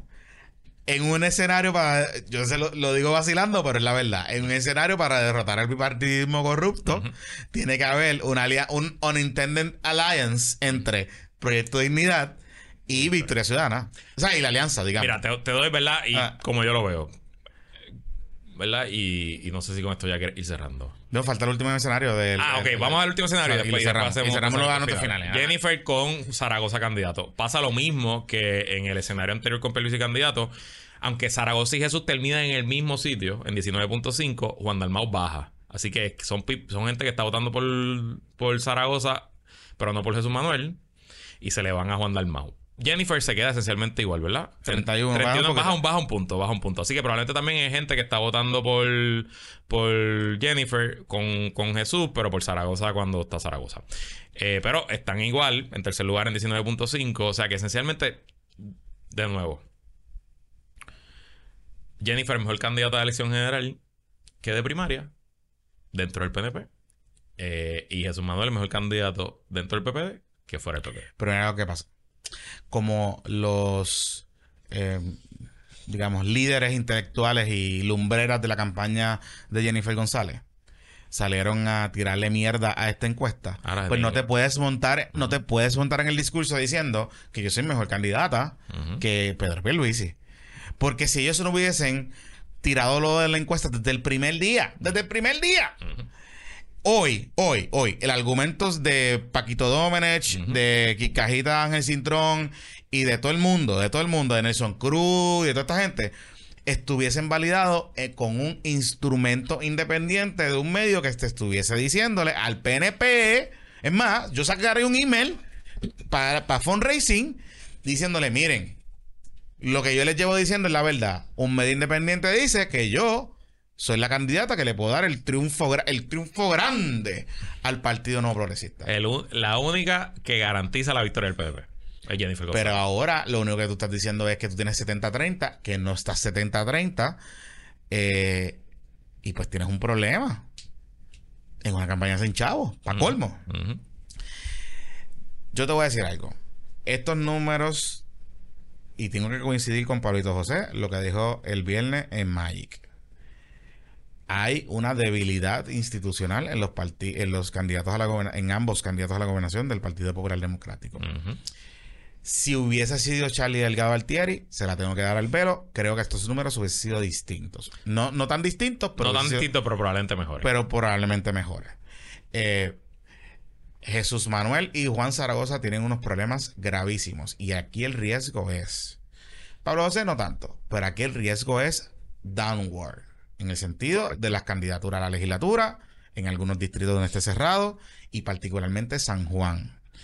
¿Por qué? Un desplome del Partido Popular Democrático en San Juan, repitiendo el mismo escenario del 2020, llegando tercero con una ola de Miguel Romero, que es lo que se anticipa, que es lo que puede pasar en, e- en el municipio de San Juan. Ojo en los distritos representativos del municipio de San Juan que estén cerrados. Y ojo, por ejemplo, donde tengan incumbentes del Partido Nuevo Progresista, y estoy haciendo específicamente referencia a Manuel Calderón Cerrame y el precinto 4. ¿Por qué?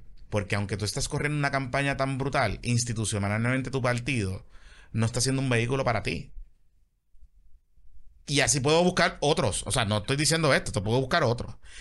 Los candidatos a acumulación, la decisión que tomó el partido de Shielded de, de bajar de 6 a 4, pues técnicamente corriges una, debi- una debilidad institucional. Pero ojo en alcaldías cerradas.